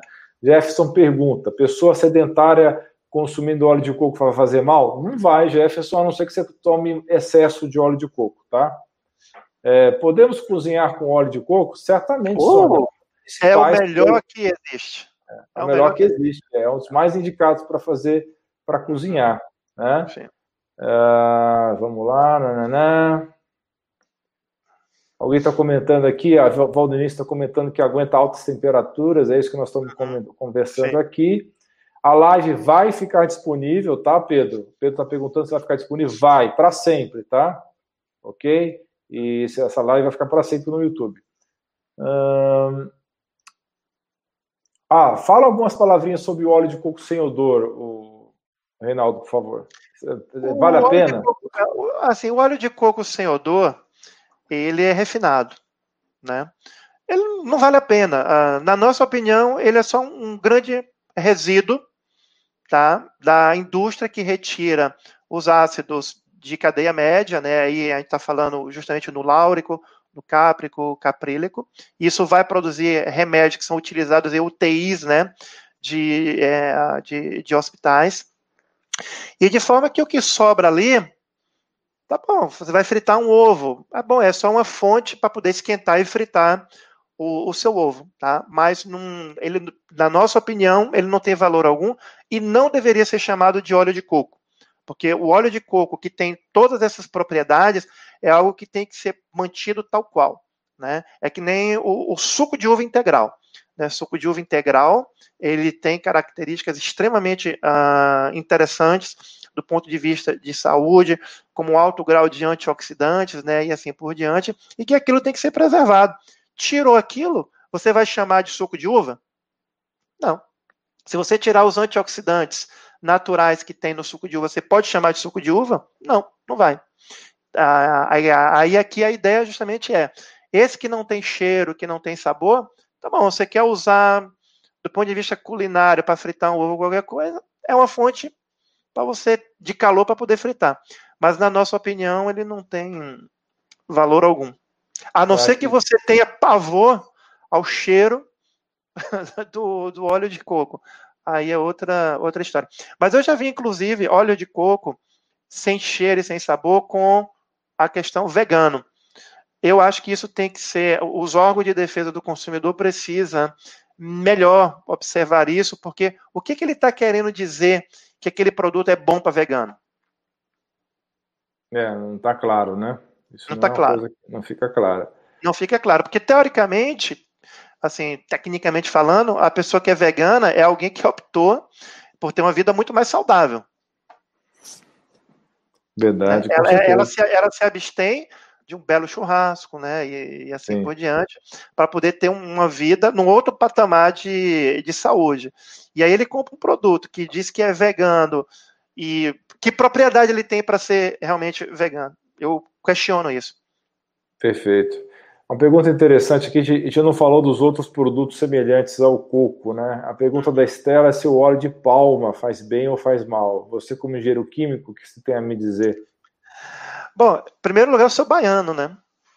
E a gente come a carajé. Inclusive, nós estamos na Bahia passando por uma série crise, né? Porque a gente não está comendo a carajé, cara. A gente não pode sair, não tem mais baiana na rua.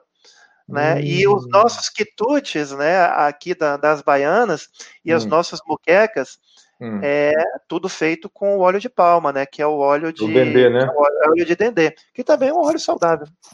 Perfeito. As pessoas dizem, é, dizem, que é um óleo ruim, não, mas pelo contrário, é, é, que igual ao óleo de coco, né, é um óleo extremamente saudável, né, faz parte da dieta baiana, né, há, há mais de 200 anos e ninguém aqui morre por causa de óleo de dendê. Perfeito, perfeito. Eu acho que o doutor Ribeiro fala alguma coisa a respeito do óleo de palma, que ele diferencia o óleo que é retirado do, do caroço da palma, do uhum. que é o misturado do caroço da palma com a carne da palma. Tem uma diferença nisso daí? É, eu, bom, eu de fato eu não sou especialista no óleo de palma. Prometo que vou estudar e como é muito similar né, à cultura do coco, eu sei que inclusive tem grandes fazendas né, aqui na, na, na Bahia destinadas à produção de, de óleo de palma, tanto para o mercado alimentício quanto para o mercado é, da química fina. Né? O mercado da química Perfeito. fina também utiliza muito o, o, o óleo de palma né, para produção de químicos especial, especializados. E na Ásia, muito mais do que aqui no, no Brasil, o óleo de palma ele é utilizado para a fabricação de biocombustível, né? biodiesel. Perfeito, perfeito. Vamos continuar nas perguntas. É, tem um videozinho do macaco aqui, não sei se o pessoal quer ver. Vocês querem ver o vídeo do macaco? Porque nosso amigo aqui mandou o vídeo do macaco. Eu posso compartilhar minha tela e mostrar. Se alguém quiser ver, eu posso colocar aqui. Mas vamos lá. Estamos é, já uma hora e meia de live. Eu não sei como é que estão tá os horários do Reinaldo, né? Mas, Reinaldo, okay. fique à vontade. Se você quiser encerrar, você me fala, tá?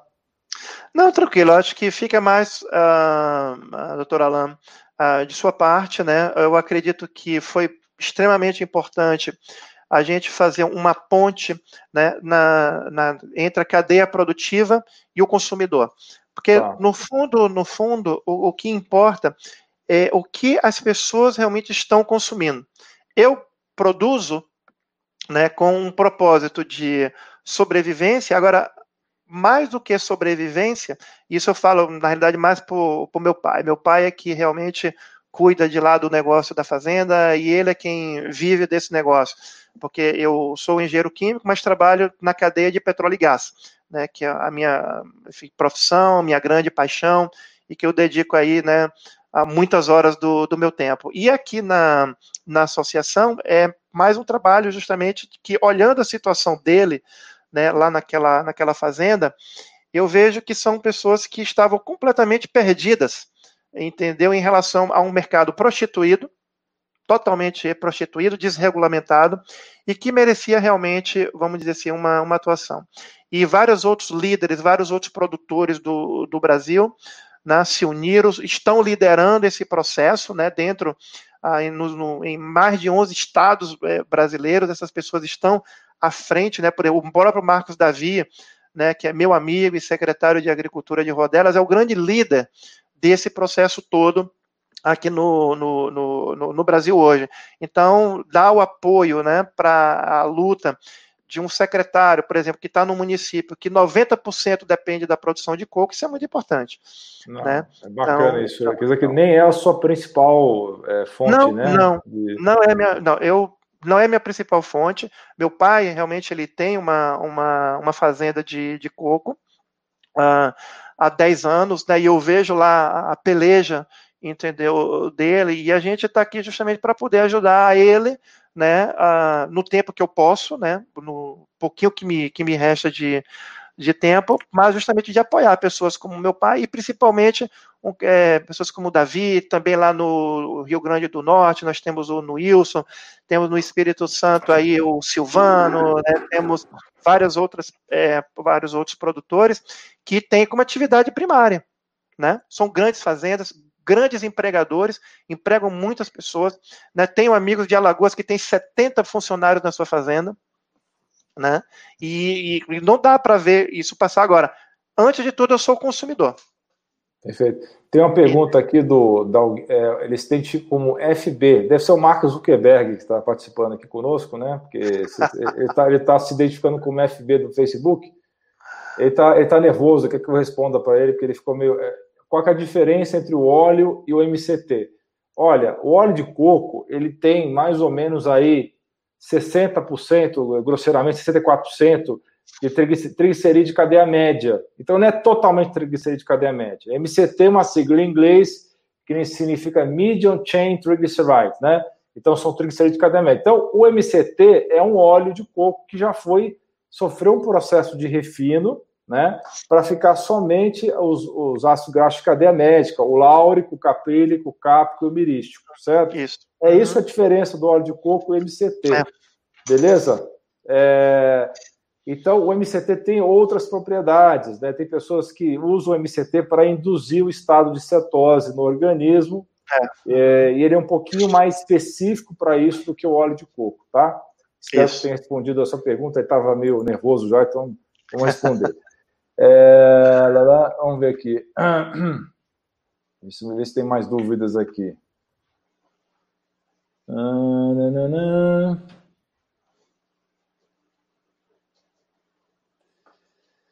Ah,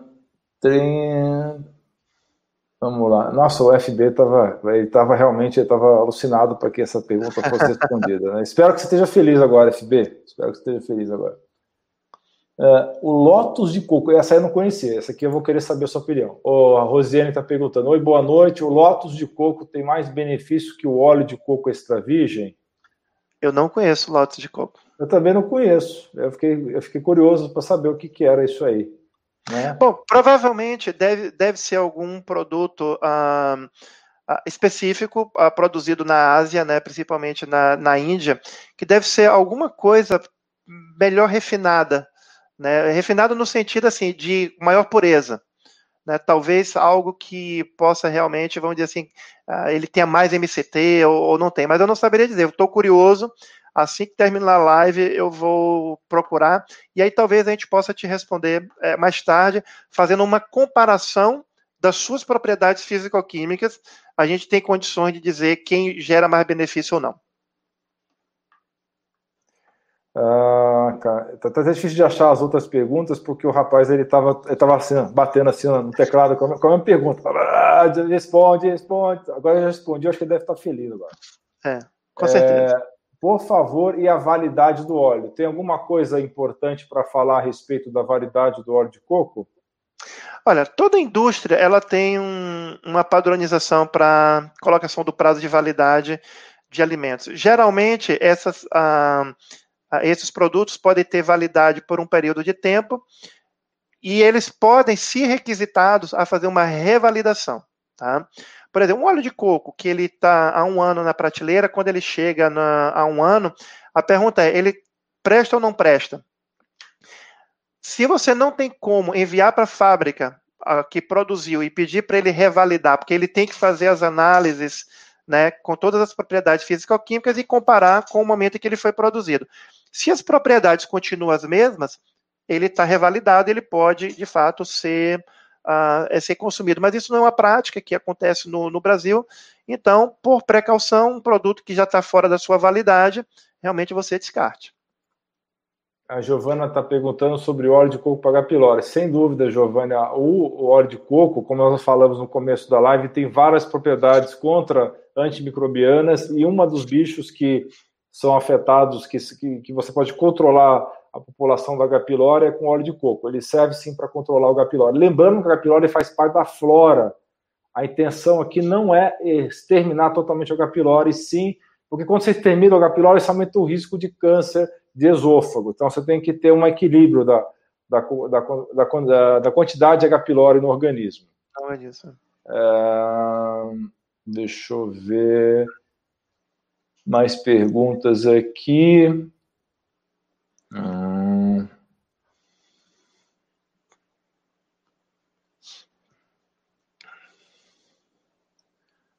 Hum.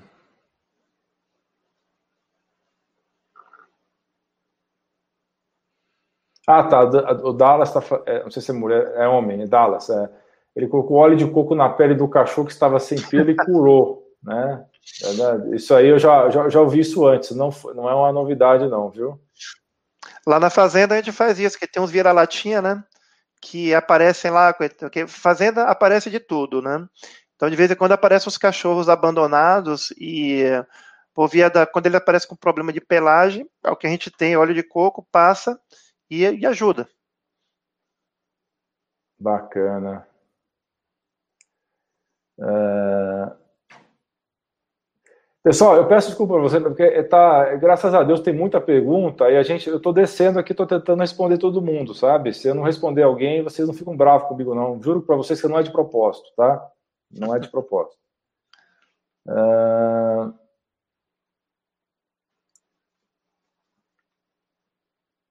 Ah, isso é uma pergunta interessante. Ó. Há espécies diferentes de coco e diferentes qualidades nutricionais? já, você já falou aí do palma, né? Que é um tipo de coco, né? Não deixa de ser um. Ou, ou não, não é considerado coco?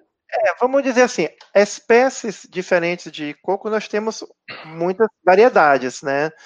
É, espécie não, que espécie é o próprio coco, né? Mas nós temos diversos é, variedades de, de coco. Ah, inclusive, é, a gente tem por denominação geográfica, né? Por exemplo, nós temos o coco de Praia do Forte, coco de Qui, mas também tem coco da Malásia, tem diversos tipos de é, cultivares, vamos, vamos dizer assim. E a variação das propriedades, né, ah, vamos dizer assim, físico-químicas e organolépticas, elas não, não variam muito. Mas eu vou dar aqui uma dica. Por exemplo, o coco anão, né, que é esse o coco que a gente destina à produção de água, mesmo quando ele seca, ele tem teores de gordura menor do que, por exemplo, o coco gigante ou o próprio coco híbrido, que é uma, uma mistura do coco anão com o coco gigante. Então, na variedade anã, mesmo que você deixe secar um coco, a quantidade de gorduras nesse coco é menor do que a do coco gigante. Então, por exemplo, se você prefere é, consumir o óleo de coco comendo a cobra do coco seco, você vai no supermercado, pega um coco seco daquele e você pode cortar aquele coco e guardar na, na, na, na geladeira e ir comendo todo dia. Aquilo é um excelente aperitivo e um excelente tipo de alimento.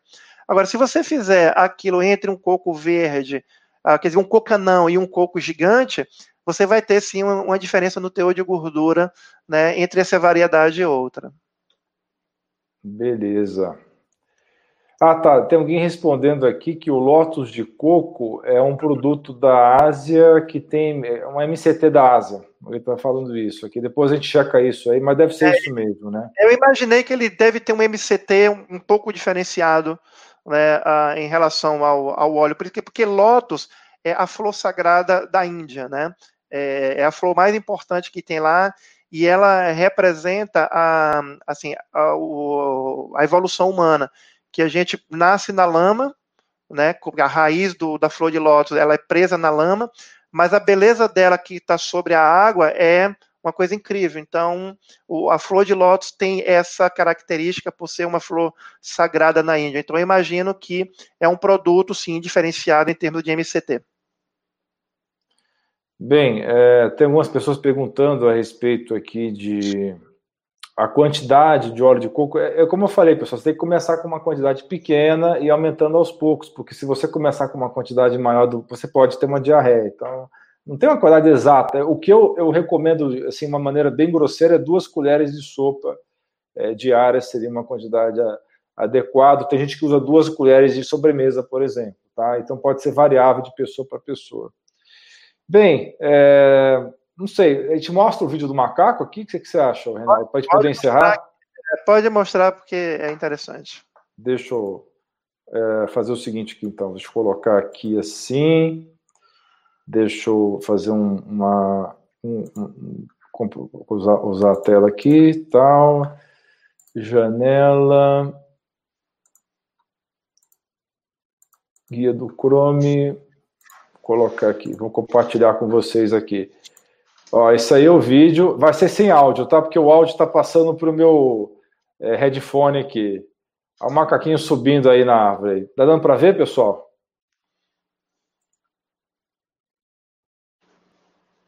Você vê que ele está amarradinho, né? É, tá amarradinho com a corrente aí. Ah, tem uma musiquinha de fundo que vocês não estão ouvindo porque eu tô com o headphone aqui, tá? É, é. Mas dá para ver que o macaquinho tá lá tirando o coco aí, ó. Não era, não era conversa fiada, não. É verdade, ó. É verdade. Deixa, deixa. Você tá vendo a altura, né, desse... É.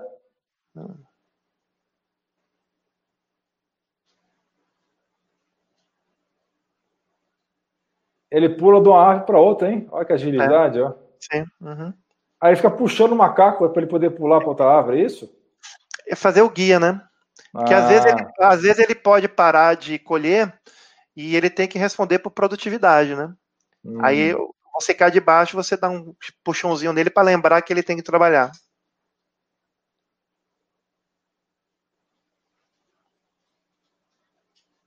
Coitado do macaco. Olha lá, ele está sendo treinado. Aí ele está sendo treinado. Tá vendo? Ele está ensinando que para poder tirar a fruta, ele tem que fazer o giro. Então, aí são os macacos bebês, né? Ei, caramba.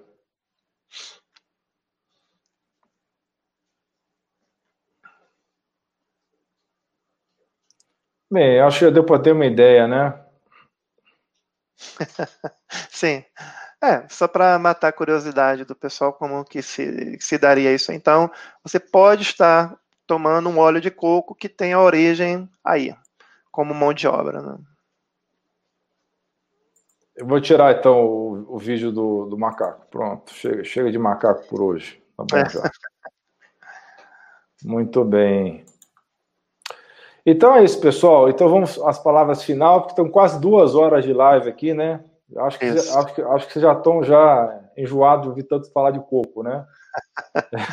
é, e não, não é para enjoar, não é para enjoar. Foi só para poder esclarecer e ter uma ideia de que por trás daquele produto você tem toda uma cadeia que aqui no Brasil se trabalha de uma forma muito séria e, e é bastante inclusiva. Maravilha. Pessoal, eu agradeço demais a presença de vocês. É, esse vídeo está sendo muito bem visto ao vivo e vai continuar no canal do YouTube para quem não pôde acompanhar ao vivo. Então, esse, esse vídeo vai ficar lá. Vai ficar um vídeo um pouco longo, mas com certeza você vai ter muitas informações bastante completas. Eu acho que não tem nenhum vídeo que eu conheça tão completo sobre coco. Vai ficar especialista em coco assistindo esse vídeo. Tá certo? Lembrando que eu falei no começo do vídeo sobre as propriedades é, benéficas do óleo de coco para a saúde, tá bom? Então, suas palavras finais, então, Reinaldo, para gente poder encerrar. Não, em primeiro lugar, realmente, né, agradecer a, a, essa oportunidade, doutor Alain, as pessoas que realmente estão participando de, dessa live, porque realmente são duas horas, e meu abraço especial aí ao Marcos Davi e a todos os associados né, da, da Prococo Brasil e a gente vai disponibilizar esse post com as informações para vocês poderem comprar produtos do coco de alta qualidade, especialmente óleo de coco, água de coco e. Isso.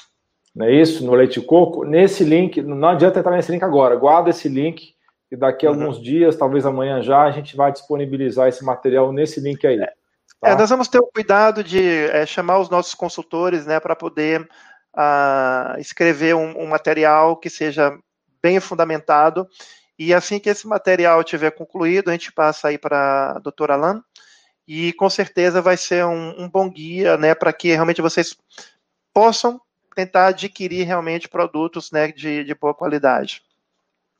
Maravilha, então. Um grande abraço para vocês, um beijo no coração de vocês e até a próxima. Tchau, tchau. Tchau, tchau.